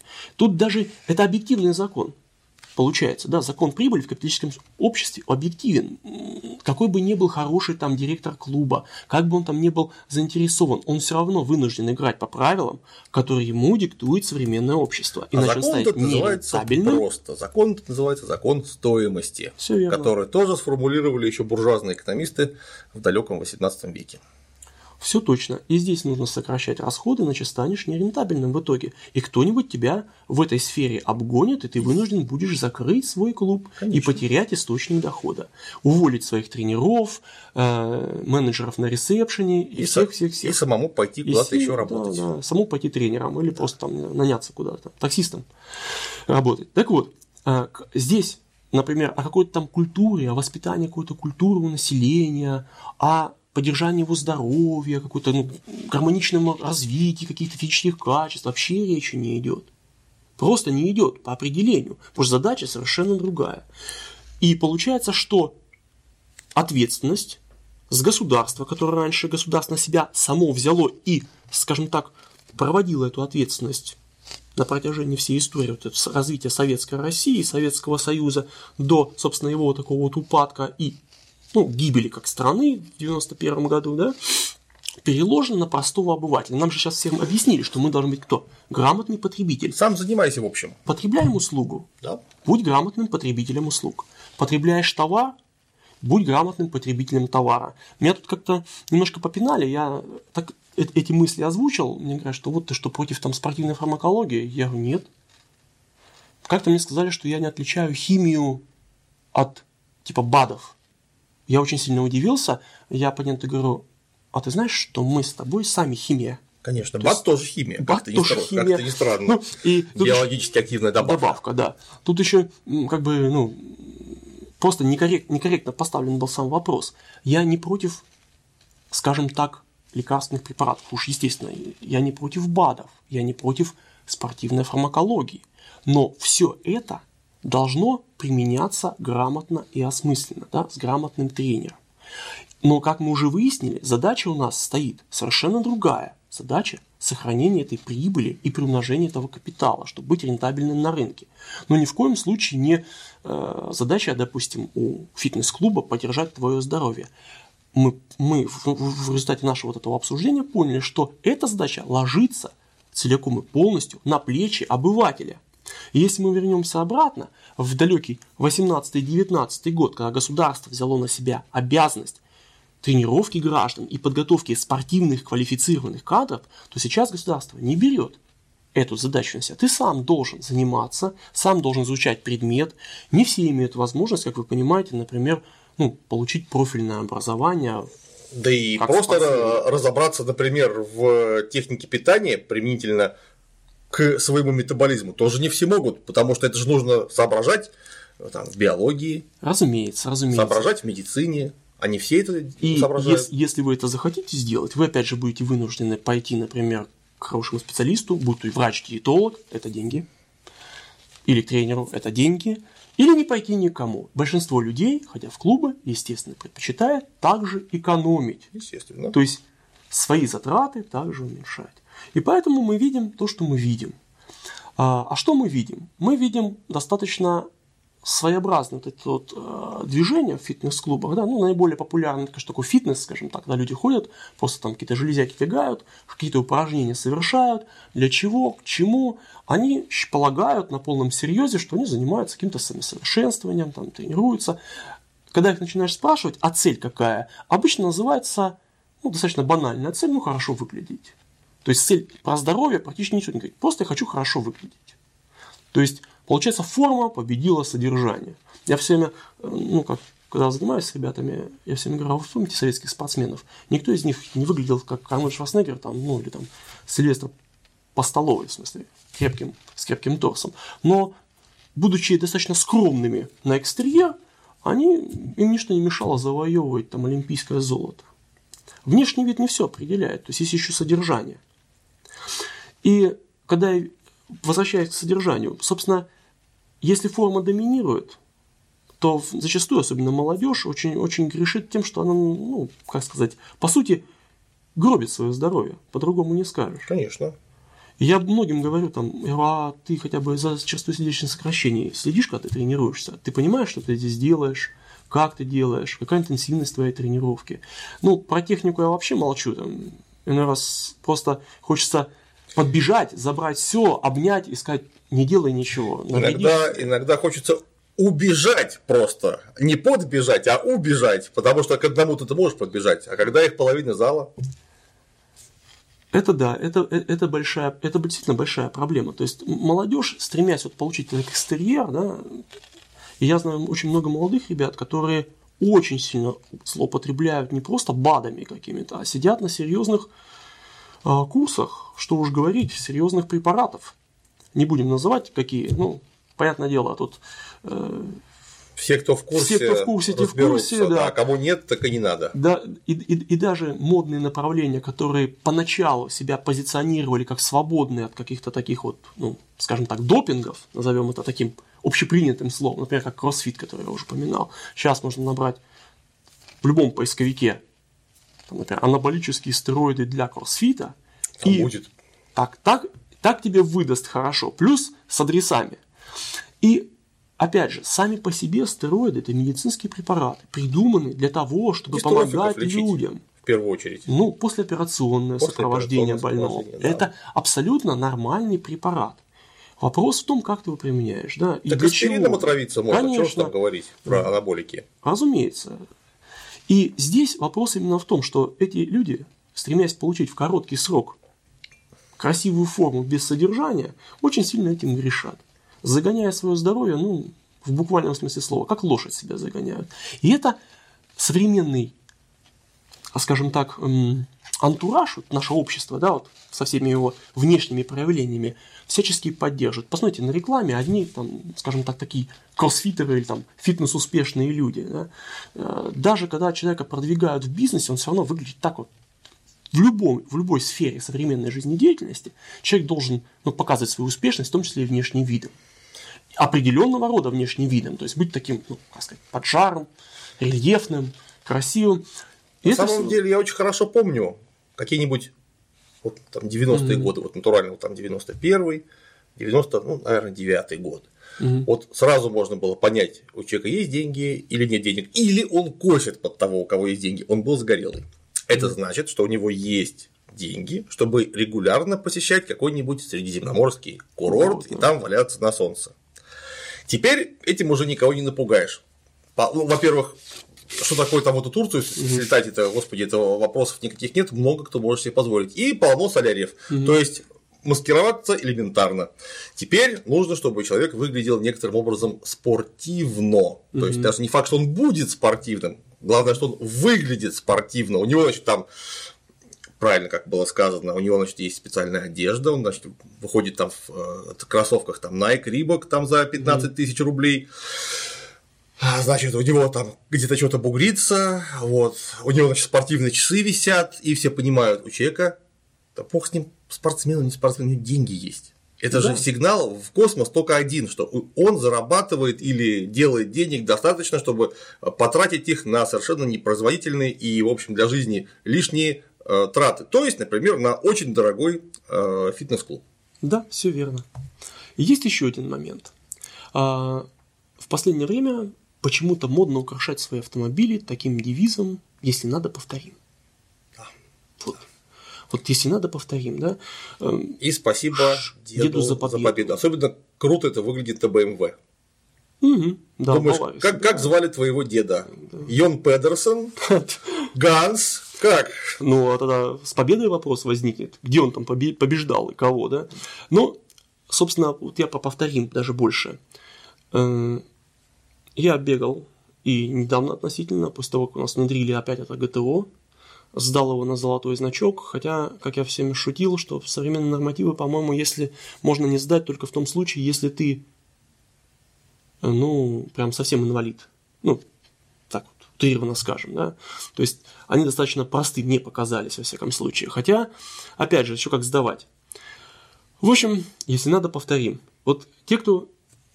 Я очень много таких ребят вижу, спрашиваю, а как ты хочешь это повторять? Э, и типичное мой, мое предложение, а давай попробуем сдать норму ГТО. А да. еще лучше ВСК. Есть такая замечательная книжка, по которой, собственно, я занимался физической подготовкой, будучи суворовцем, потом курсантом, потом офицером. Это был такой НФП 87.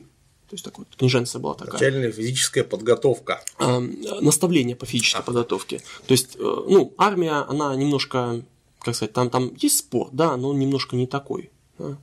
Физическая подготовка, ну, из самого слова понятно, что ты к чему-то готовишься, да, к выполнению боевых задач. И все прекрасно понимают, что физическая подготовка есть, например, у МЧСовцев, да, есть милиции, ну, сейчас полиции, да, в МВД, скажем так, есть в армии.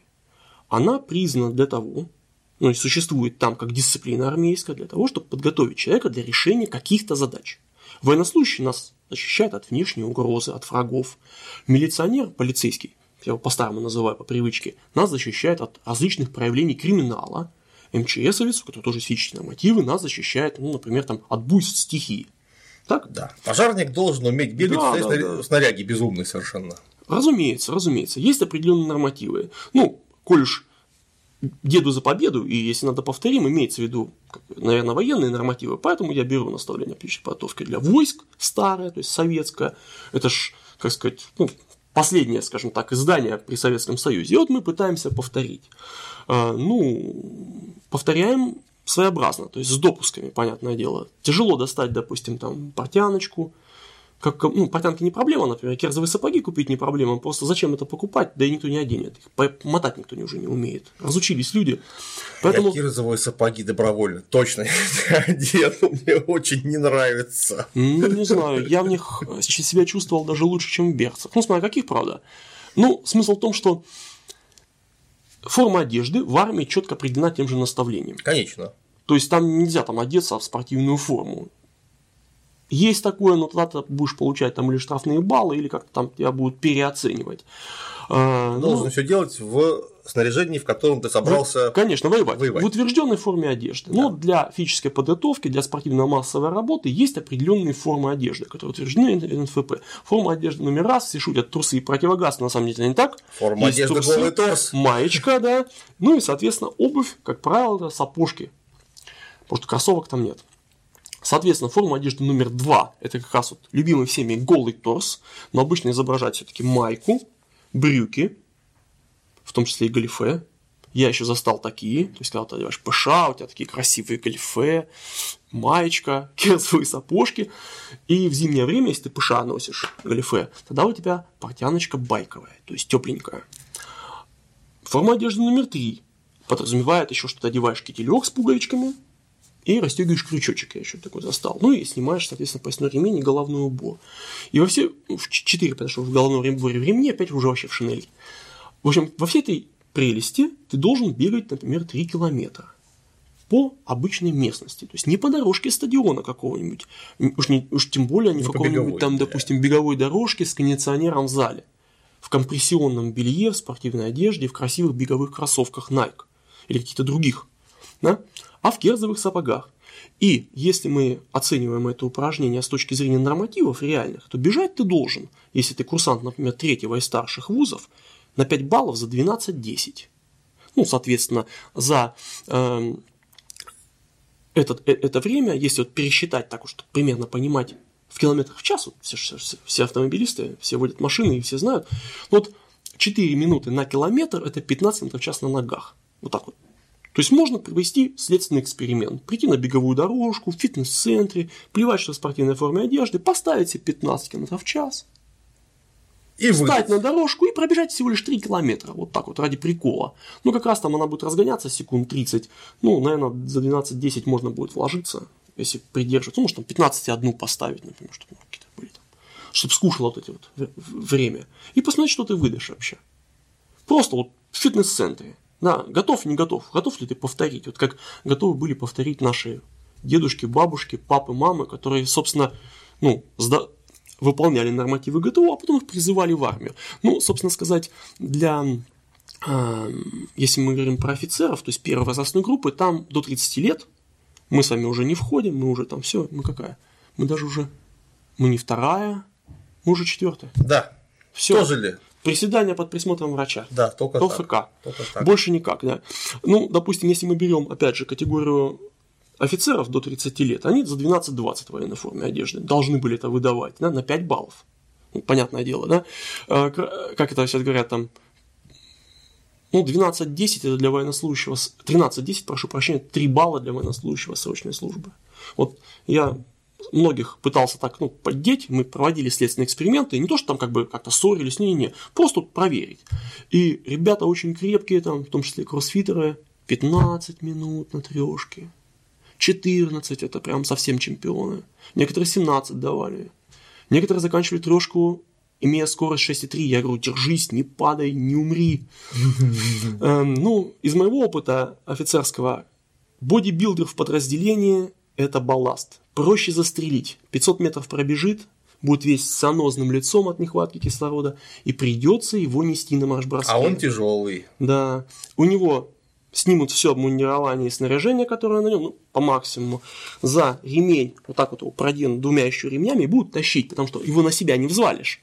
Только так его придется нести на себе. Это балласт подразделения. Ре- реально лучше застрелить, а потом как, э, как вот там, в стихе, в стихе Юлии Друниной написать там комбат. Догнали их две маленькие пули, всегда стрелял без промаха комбат. А потом он там матери написал, что там они погибли как герои. Ну, это шутка, понятное дело. Чтоб никто не думал, то сейчас скажешь, садист какой-то. Ну, э, не повторяют. Второй момент. Я взял, допустим, три норматива. Вот что в спортзале можно всегда проверить. Это элементарно. Подтягивание, 100-метровка, ну или челночка его заменить 10 на 10. И бег на 3 километра на дорожке. Не выполняют. Ну, подтягивания все сейчас любят подтягиваться, как они называют, в манере кроссфита. Это киппингом, это когда ножки С волной, да. захлест. А волной это баттерфляем они это называют. У нас в Суворовском на стандартную гимнастическую перекладину натягивали тонкую веревочку, и бдительный преподаватель смотрел, чтобы твои ножки не ушли в захлест ни вперед, ни назад. Если они ушли, этот, не засчитывалось. этот, да, э- эта попытка не засчитывалась. И ты мог там потянуться 20 раз, а тебе засчитают 5.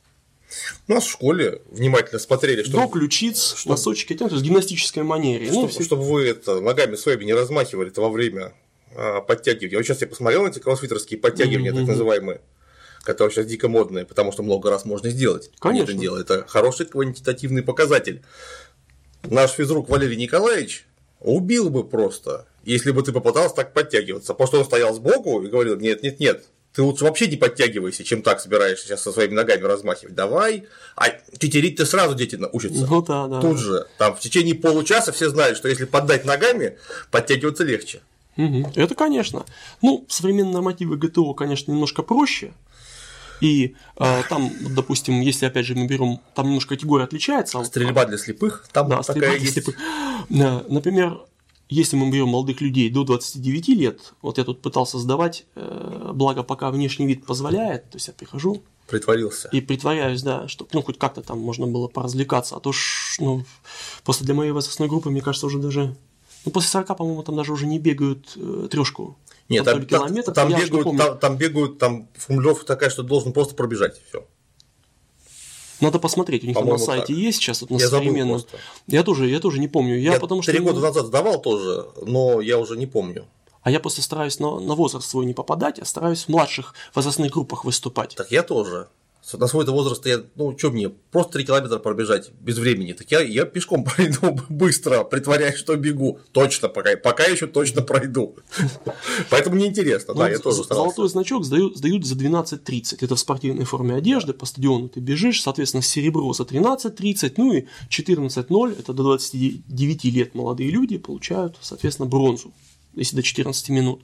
Ну, в принципе, нормативы коррелируются даже с НФПшкой, то есть можно, в принципе, имея такую базу и сдав его в 18 лет, потом, соответственно, уже как-то в армии а, достаточно плавно войти в современные спортивные нормативы, а, даже современные, для современной армии, согласно современному НФП 2005 года. Там, правда, сейчас там немножко другая система, там она балльная, то есть, может, там, как, вот, как, как, как ЕГЭ там сдают. Что мы видим? Мы видим совершенное отвлечение людей, ну, от объективных каких-то результатов, которые можно померить с помощью, например, секундомера, как бег, с помощью прямого подсчета количества раз, например, при выполнении подтягивания. Также мы видим, как постепенно э, какие-то нормативы утрачивают вообще свою актуальность. Например, раньше для ГТО обязательным было принять участие в походе, как раз о чем мы говорили, потому что маршевая подготовка, подготовка бивачная, бивачная, да, к простой жизни, скажем, в полевых условиях, назовем это так, она одна из первейших для выполнения боевых последствий задач. Сейчас это как-то ну, нивелируется, что ли, то есть не придается этому значения, как в свое время. Сейчас есть... оно в ГТО по желанию. Да, да, да. Там да. Что-то вместо чего-то там можно пройти, значит, в поход. Кстати, а раньше туристическая подготовка была обязательной да. для сдачи, для сдачи да. на значок. То есть э, получается, что ну, создали что-то похожее, да, но совершенно с другой ориентацией. При этом, э, как ни странно, вот на сайте ГТО э, указано, что якобы э, сдача на золотой значок впоследствии может, допустим, добавить баллы при поступлении к вузам, при поступлении в вузы, я имею в виду, для молодого человека.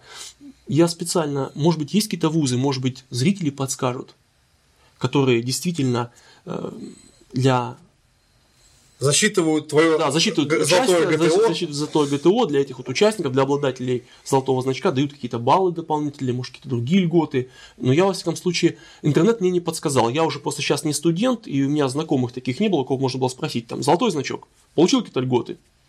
И, и куда эти льготы дают, да, для каких вузов? Может быть, допустим, там, не знаю, там, при поступлении... В Лезгов-то, в институт физкультуры. Наверное, в институт да? физкультуры. Но в институт физкультуры вряд ли. Там, скорее всего, будут льготы уже, когда ты серьезно занимаешься каким-то либо видом спорта и показываешь какие-то результаты, допустим, ты перворазрядник, кандидат мастера спорта, вот тогда да, там, там безусловно будут льготы, да. Но а так ГТО все-таки это, мне кажется, не тот уровень. Ну, скорее всего, да. Там сейчас, тем более, современное ГТО, там, господи, не сдать его тяжело, да. да, да не выполнить эти нормативы ну, тяжело. Но главное, главное, изменились цели, как, как я уже и говорил. То есть советское, советское правительство и советская страна ставила перед собой задачу воспитания в человеке физической культуры, определенного отношения к себе, к своему телу, к культуре спорта. Ведь э, э, как сказать, курировала все эти отношения спортивные при непосредственном участии, для того, чтобы человек потом был способен, будучи здоровым, воспитанным в спортивном отношении к содержательному труду и к защите своей страны. И человеку не отказывали в праве защищать свою страну. Его учили защищать свою страну, в том числе с помощью вот так вот такого ненавязчивого спорта, как обычный советский спорт, который он был представлен всеми этими секциями, походами. Ведь, в принципе, все это было в форме игры, в, форме, в такой форме, которая нравилась молодежи. Современный спорт, несмотря на свою такую помпи, помпезность э, и очень вкус, вкусную обертку, вкусный экстерьер, ставит совершенно другие перед собой задачи, полностью э, перекладывая ответственность на самого занимающегося в чистом виде. То есть э, здесь даже э, ну, практически зал не несет ответственность там даже за какие-то травмы. Ну, сам не, неправильно занимался, не нанял тренера, там, ну, что ж, сам виноват. Если что-то еще кушаешь, ну, это твои проблемы, что себя загнал, например, там, притрениками, то есть специальные препараты стимулирующие, или какими-то другими там добавками, или прям непосредственно, ну, скажем так, препаратами из аптеки, или препаратами, которые принимают и такие, запрещены к обороту среди простых граждан. То есть, по сути, являются рецепторными, которые человек принимает для увеличения каких-то своих ну, достижений, его достижений. Но, как правило, эти достижения, они сводятся к банальному, красивому экстерьеру. И вот самый такой, ну, как бы спорт, как бодибилдинг, да, где нет объективных, например, показателей, ну, как вот в беге, например, пробежал хорошо, или там, как фехтование, да, перефехтовал, да, поразил цель, как, например, в другом любом виде спорта. где действительно есть конкретная а, мера, да, ну, ре, мера результата. Это будучи победа в единоборстве, неважно, фехтовальная или кулачная какой-то там бой, да, или там mix fight. Если это тяжелая атлетика, там конкретные веса, с которыми ты борешься, находясь в определенной весовой категории. Если это плавание, бег, лыжная гонка, там конкретные временные нормативы. То здесь такого нет, то здесь экстерьер. Да, получается, подмена абсолютно, состоялась абсолютная подмена целей. Ну, тут все в словах выражается. Мне очень нравится все время в словах копаться, потому что человеческий язык – это отражение объективной реальности. Вот у нас как называлось в Советском Союзе это вид, это вид, этот вид активности, он назывался физкультурой, то есть да. физической культуры. культуры. А теперь он называется, например, фитнес, такое иностранное слово, которое переводится всего лишь как соответствие пригодность. Чему? Ну, понятно чему. Как вот этот самый в э, вырезанный шаблон, чтобы ты проходил или наоборот не проходил. Вот ты to fit, он to fit. Подходишь, не подходишь. не подходишь. Всё а верно. физическая культура, это же не важно, сколько ты подтягиваешься и как быстро ты пробегаешь. Может быть, ты пробегаешь не за 12 минут, а может быть, ты пробегаешь за 20, угу. допустим. И подтягиваешься не 20 раз по-человечески, а 3. Угу. Но ты находишься в поле определенной культуры. Угу. То есть я вот ребенком, например, был вообще не спортивным. То есть это вот категорически. Я спортом начал заниматься в 11 лет, карате. Это у меня mm-hmm. был первый вид спорта. Но при этом, при том, что я вообще не ходил ни в какие секции, я рисовать ходил. Мне очень хотелось рисовать, mm-hmm. я рисовал. Я каждый день и уж точно по выходным, если это, например, зима, я на лыжах два дня бегал, ну просто потому, что все бегали. Ну просто все бегали. Если ты хочешь с кем-то общаться, с друзьями, а где они? Они на лыжах бегают. Ну и я тоже бежал вместе с ними на лыжах. Если это лето, соответственно говоря, мне хочешь найти друзей, где они? Они на стадионе. Вот, например, в той же самой 532 спортивной школы, там был великолепный стадион совершенно. Вот ты прибегаешь на стадион, а они там, а, ну, например, играют в войну, э, что было связано с постоянным этим беготней. И четыре раза в неделю урок физкультуры на, на которых, ну опять же, вот ты хочешь, не хочешь, ты будешь там заниматься. Может быть, ты будешь филонить, как последний негодяй, но все равно ты будешь находиться в рамках культуры. То есть ты можешь спортсменом сам не быть. Но Всё это верно. именно культура. Все верно. А нормативы я, естественно, привел, привел для чего? Для того, чтобы показать вот как раз неготовность некоторых товарищей, которые считаются безумно готовыми. Не, ну это просто рамочные это, ограничения, да, они да, должны да, быть, да, разумеется. Но вы правильно сказали, что человек этот находился в этом сообществе, ну, в советском сообществе, в рамках вот этой культуры. И прежде чем вообще куда-то вовлекаться, ну, вот так отвлечемся немножко, нужно понимать, куда тебя вовлекают. Естественно. Если тебя вовлекают в какое-то сообщество, ты волей-неволей, волей-неволей окажешься в его рамках и будешь действовать в рамках той культуры, которая там вот, ну, скажем так, пропагандируется и проводится в жизнь. Таким образом, оказываясь вот в этом обществе, в советском обществе, в обществе советских физкультурников, разумеется, не все из них ну, были там спортсменами с большой буквы «С». И не все из них даже выполняли нормативы ГТО того времени. Это был некоторый ориентир, безусловный ориентир для э, ну, спортивных достижений, пускай даже маленьких таких, но достижений. И, и он, спортивный ориентир, чествовался, естественно, ну, как и сейчас чествуется, например, значком. Да? Но находясь в этой культуре, ты был полноправным ну, членом этой культуры и проводил эти все, ты, во-первых, принимал все, все это отношение на себя, да, и проводил такую же политику в жизни. сам становился как бы ретранслятором такой же физической культуры, и, по сути, ты ретранслировал эту политику государства через вот это вот, э, через это общение в этом, об, в этом ну, обществе. на низовом уровне. На низовом уровне, естественно. А с низов, мы как поняли, ну, возрастает, по-моему, профессиональный спорт, ну, любой спорт идет с низов. Сейчас, сейчас несмотря на то, что нам как-то говорили, что у нас вроде как идеологии нет, хотя она есть, опять же, да, она сугубо буржуазная. Мы Идеология являясь, есть всегда. Конечно, мы, являясь, допустим, адептом ну, какого-то клуба спортивного, также волей-неволей являемся проводниками такой же культуры, ну, только этого клуба, уже, естественно, не советской, да, то есть мы, даже если не хотим находиться в этих отношениях социальных, мы все равно в них будем находиться ввиду того, что такова реальность, да? Так, такова вот существующая ситуация в этот момент времени. И поэтому э, я и говорю, что нужно, прежде чем как бы что-то делать, да, и куда-то идти, нужно понимать, к чему тебя подводят, к чему тебя приглашают, куда тебя призывают. И здесь, здесь молодым людям, ну и не молодым людям, то есть те, которые, например, сейчас занимаются тем же самым фитнесом, нужно четко понимать как раз то, о чем мы говорили, что сейчас все, вся полнота ответственности лежит на тебе. Сейчас твоей физической культурой, вообще физической культурой государство занимается а, занимается, безусловно, но совершенно в другом ключе, нежели это делали в Советском Союзе. Тебя никто не ведет, никто не сопровождает, все на твоих плечах. Ты грамотный или безграмотный потребитель. Потребил, загнулся, безграмотный.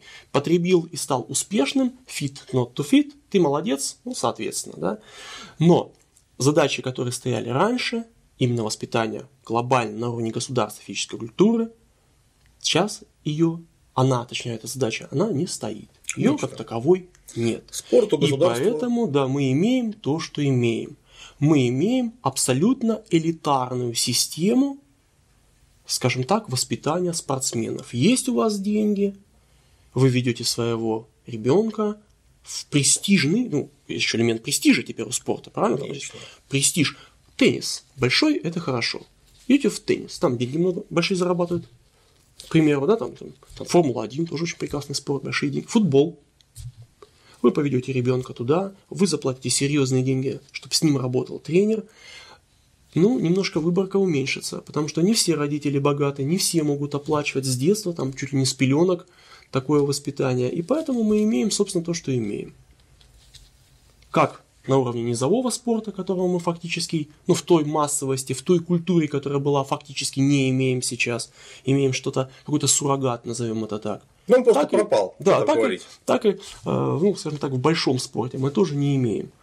И мы говорили э, про базис, настройку, и, естественно, по надстройке, ну, базис, экономический базис может оценить, например, только специалист, так вот, невооруженным взглядом, да, или историк, например, что тоже Он специалист. тоже да. специалист. Простой человек, ну, об- обычно смотрит за изменениями по надстройке. Конечно. Смотрит А- на признаки. Конечно, на признаки. А наиболее таким ярким индикатором всех этих признаков является искусство. Да. Например, такое важное искусство, как кино. В этой студии очень часто обсуждают там фильмы. И если вы если мы сейчас с вами просто вот посмотрим, я даже себе выписал, ну, что на память не надеялся. Вот, например, с наших любимых 80-х, да, Тегеран 43, Одиночное плавание. Это старые советские фильмы. М, Человек с бульвара Капуцинов, Асса, да, вот такой вот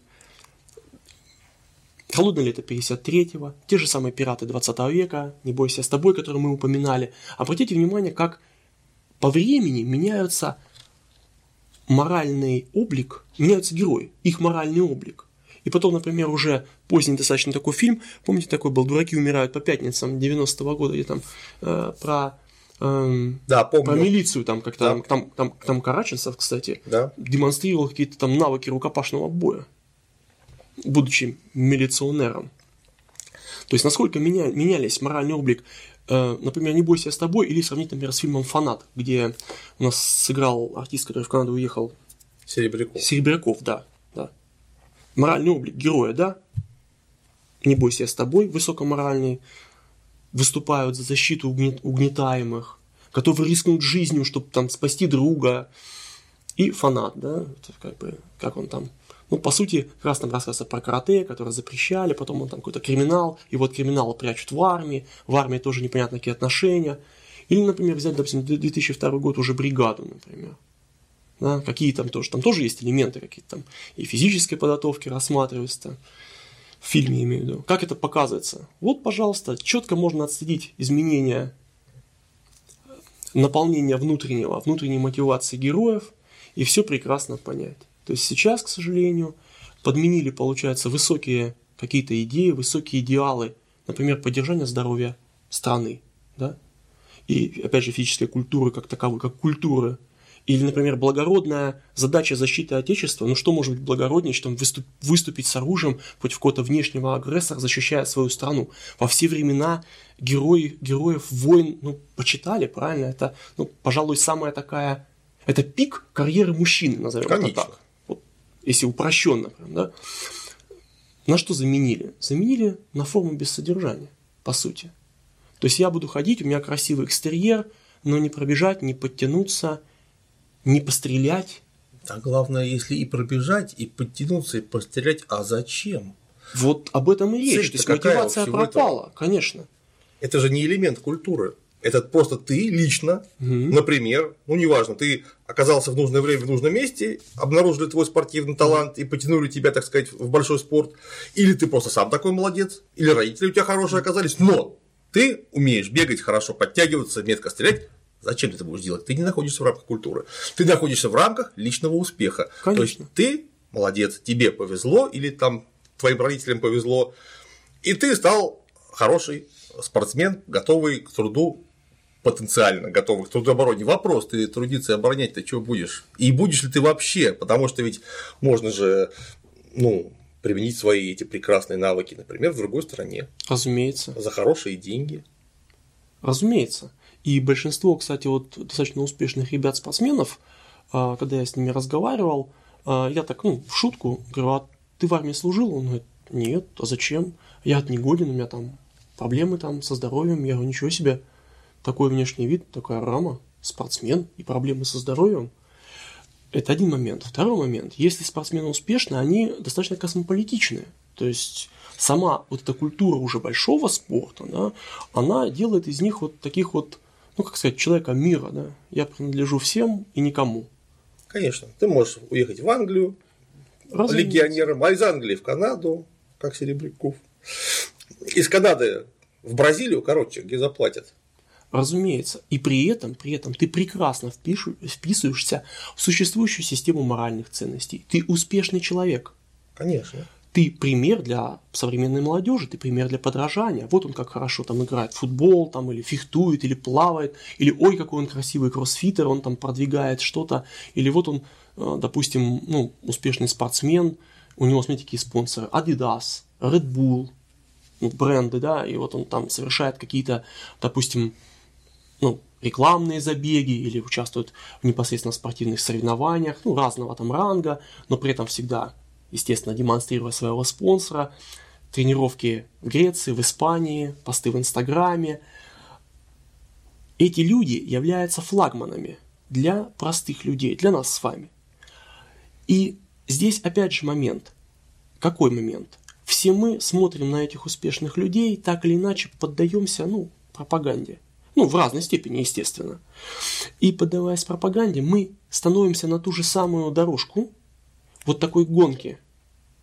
И, и отбора, естественно, только уже капиталистического. С чего мы, собственно, ну, начинали, и в процессе разговора мы об этом постоянно говорили, что здесь лич, ли, личный успех, да, твой, он может состояться, а может и нет. И обратите внимание, все это будет объективно вписываться прекрасно и в другие сферы капиталистической жизни, как в бизнесе. Ты тоже стал на дорожку как бизнесмен, побежал по ней, ты можешь добежать до успеха, а можешь и не добежать. В буквальном смысле слова не добежать. Конечно. То есть можешь положить здоровье, там, заработать кучу болячек, и в конце концов сойти с этой дорожки и попасть, ну, скажем так, ну, на обочину. К сожалению, многие вот молодые люди это не понимают. И, и когда становятся на дорожку и стартуют, видя перед собой пример вот такого успеха, действительно кладут все на этот алтарь. Капиталистический, в том числе и спортивный, гробит здоровье.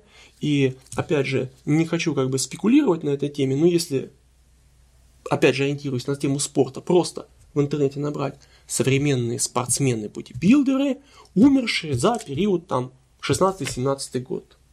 Все. В том числе зарубежные. И потом посмотреть там на причины смерти.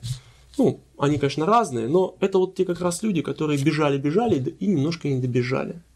Не все потом, в конце своей, скажем так, спортивной карьеры, могут получить такой бонус, как получил знаменитый американский актер Арнольд Шварценеггер или тот же Слай Сталлоне, о которых мы тоже вспоминали в самом начале, когда начинали разговор. Но они, эти же люди, являются флагманами, они нас заряжают на вот это вот участие, они нас, ну, как бы сказать, свои, свои, своим примером подбивают к этому, и мы начинаем функционировать в рамках вот такой вот капиталистической эстафеты. Действительно так. Действительно так. Я нынешнюю эпоху про себя называю эпохой заборов. Потому что раньше ты шел по городу, неважно, у себя в районе, где-нибудь еще, по другому городу, и вдруг у тебя возникло в голове такое странное желание пойти на турник и подтянуться. Или пробежать по дорожке там 3 километра. Ты, не глядя, заворачивал с улицы во двор, и в этом дворе у тебя не было спортивной площадки, а в следующем она точно была. Это вот с гарантией совершенно. Если есть школа, рядом есть школьный стадион. На школьном стадионе набор самых примитивных, но чрезвычайно полезных тренажеров типа турников, брусьев, э, скамеек, там, э, шведских стенок там точно был. То есть заняться спортом ты мог в любое время, в любом месте, э, даже не сильно думая о том, где ты конкретно сейчас находишься. Теперь школьная площадка, на которой есть все эти самые тренажеры, причем они теперь зачастую красивее лучше сделанные и прочее, чем они были в Советском Союзе, а находится за четырехметровым сетчатым забором и закрыта на ключ. Ты туда пойти заниматься не можешь. Вот, опять же, возвращаясь в мой родной Красногвардейский район, Витоторис вторая спортивная школа, у нее было два стадиона. Легкоатлетический, очень хороший, там, значит, понятно, посередине футбольное поле, вокруг 400 метров э, дорожка, и рядом э, различные э, тренажеры, там были канаты, шесты, ну, в смысле, столбы, чтобы по ним лазать, шведские стенки, турники всех видов, которые только можно. В общем, хорошая была площадка, спортивная все-таки школа. А рядом была военная полоса препятствий. Угу. Значит, альпинистская и обычная там угу. с этими самыми соктами, в которые нужно пролазить. Ну, да, единая. Единая. Да, да, да, да, да. Вот, вот их две. Значит, теперь на месте полосы препятствий газон, она просто mm уничтожена. Зачем она нужна? Военная полоса препятствий. Да, пулевой тир тоже приказал долго жить, его нету. А стадион легкоатлетический со всеми его прекрасными тренажерами обнесен забором и закрыт. Туда ходить кому попало нельзя. Вот так. А раньше там, естественно, со всего квартала люди занимались спортом кругло, практически суточно. Там бегали с утра школьники, вечером, значит, приходили взрослые, там совсем вечером выбегали суперспортивные пенсионеры, которые, значит, там накручивали, а, вот, там постоянно кто-то играл в футбол, то есть хочешь играть в футбол, но у тебя есть выбор, но скорее всего ты пойдешь а, к 32-й, потому что там, ну, просто хороший стадион, удобный, вот и все. Турников там было столько, что, ну, очереди к ним быть не могло физически, просто потому что их много. Теперь это все отсечено от граждан в принципе. Эти заборы у нас везде. Этот вот так называемый спорт, который у нас теперь как, как бы спорт, со всеми своими заборами, он просто является отражением состояния в обществе. Общество тоже все в заборах, потому что вот есть, например, какой-нибудь сын Ротенберга, скажем, или там дочь Абрамовича. Они находятся в таком месте, той же самой стране, где ты, допустим, находясь, что э, ты слесарь Ваня или сын слесаря Ваня с ними просто никогда не пересечетесь. Нигде. Вы не, не пойдете в один кинотеатр. В этот чертов фитнес-клуб вы пойдете в разный. Ты не окажешься вместе с дочерью Абрамовича в одном фитнес-клубе никогда. В магазине вы тоже в одном не окажетесь, вы просто на разных планетах находитесь между вами непреодолимые заборы, запертые на вот такой амбарный замок. Спорт в данном случае только симптом, он просто показывает, как это вообще в обществе сейчас все устроено. Вот и все. И из этого э, выход может быть самый неприятный. Потому что когда вот можем повторить, вот если не дай бог придется повторять, вдруг выяснится, что сын слесаря дяди Вани не хочет воевать за сына Абрамовича. Вот не хочет, и все. Все верно. Потому что в Первую мировую войну, и, кстати, в русско-японскую войну, это было наглядно продемонстрировано, потому что ну, некоторое время на общем энтузиазме, на чувстве единства, на накачке пропаганды и можно. А Поспекулировать а, немножко, да. И, и можно даже очень успешно поспекулировать, но это заканчивается через полгода. Вот это проверено. Полгода это то, та хронологическая дистанция, которую страна может пробежать в большом напряжении э, на пропаганде. Точка. После полугода это все заканчивается. Ну, они же не акцентируют внимание на том, ну, они не расписывают, что они могут повторить. Можем повторить, не то, что не говорить, что. Может, они собираются повторить Первую мировую и впоследствии, допустим, еще одну революцию, только уже пролетарскую. Кто ж его знает. И тогда все те же самые токари, а главное, мне еще нравится, вот, ну, продолжая ту же тему, что спорт стал эли, элитным, доступным не всем, и, опять же, прести... Строго стратифицированным. Конечно, по престижности, районы жилья. Также вот я тут рекламу увидел с этим певцом, рэпером таким, он что-то по Москве рекламировал какой-то жилой комплекс какой-то там, э, ну, современной певицы. Я в них теперь не разбираюсь, что-то резко постарел. Раньше как-то всех знал, а тут не отличаю их теперь. Все на одно лицо. Ну, певцы имеется в виду. Реп поет. Такой черненький такой. Ну, не важно. Ну, не важно, да. Вот э, жилые комплексы для элиты с охраной. И я такие вижу, например, в Москве, будучи... Сейчас я вот работаю так получается в Москве. Вижу эти жилые комплексы, вижу, как они оборудованы, у них действительно прекрасные площадки для детишек, для спорта, прямо во дворе, с шикарнейшим покрытием, с уличными тренажерами, все прекрасно.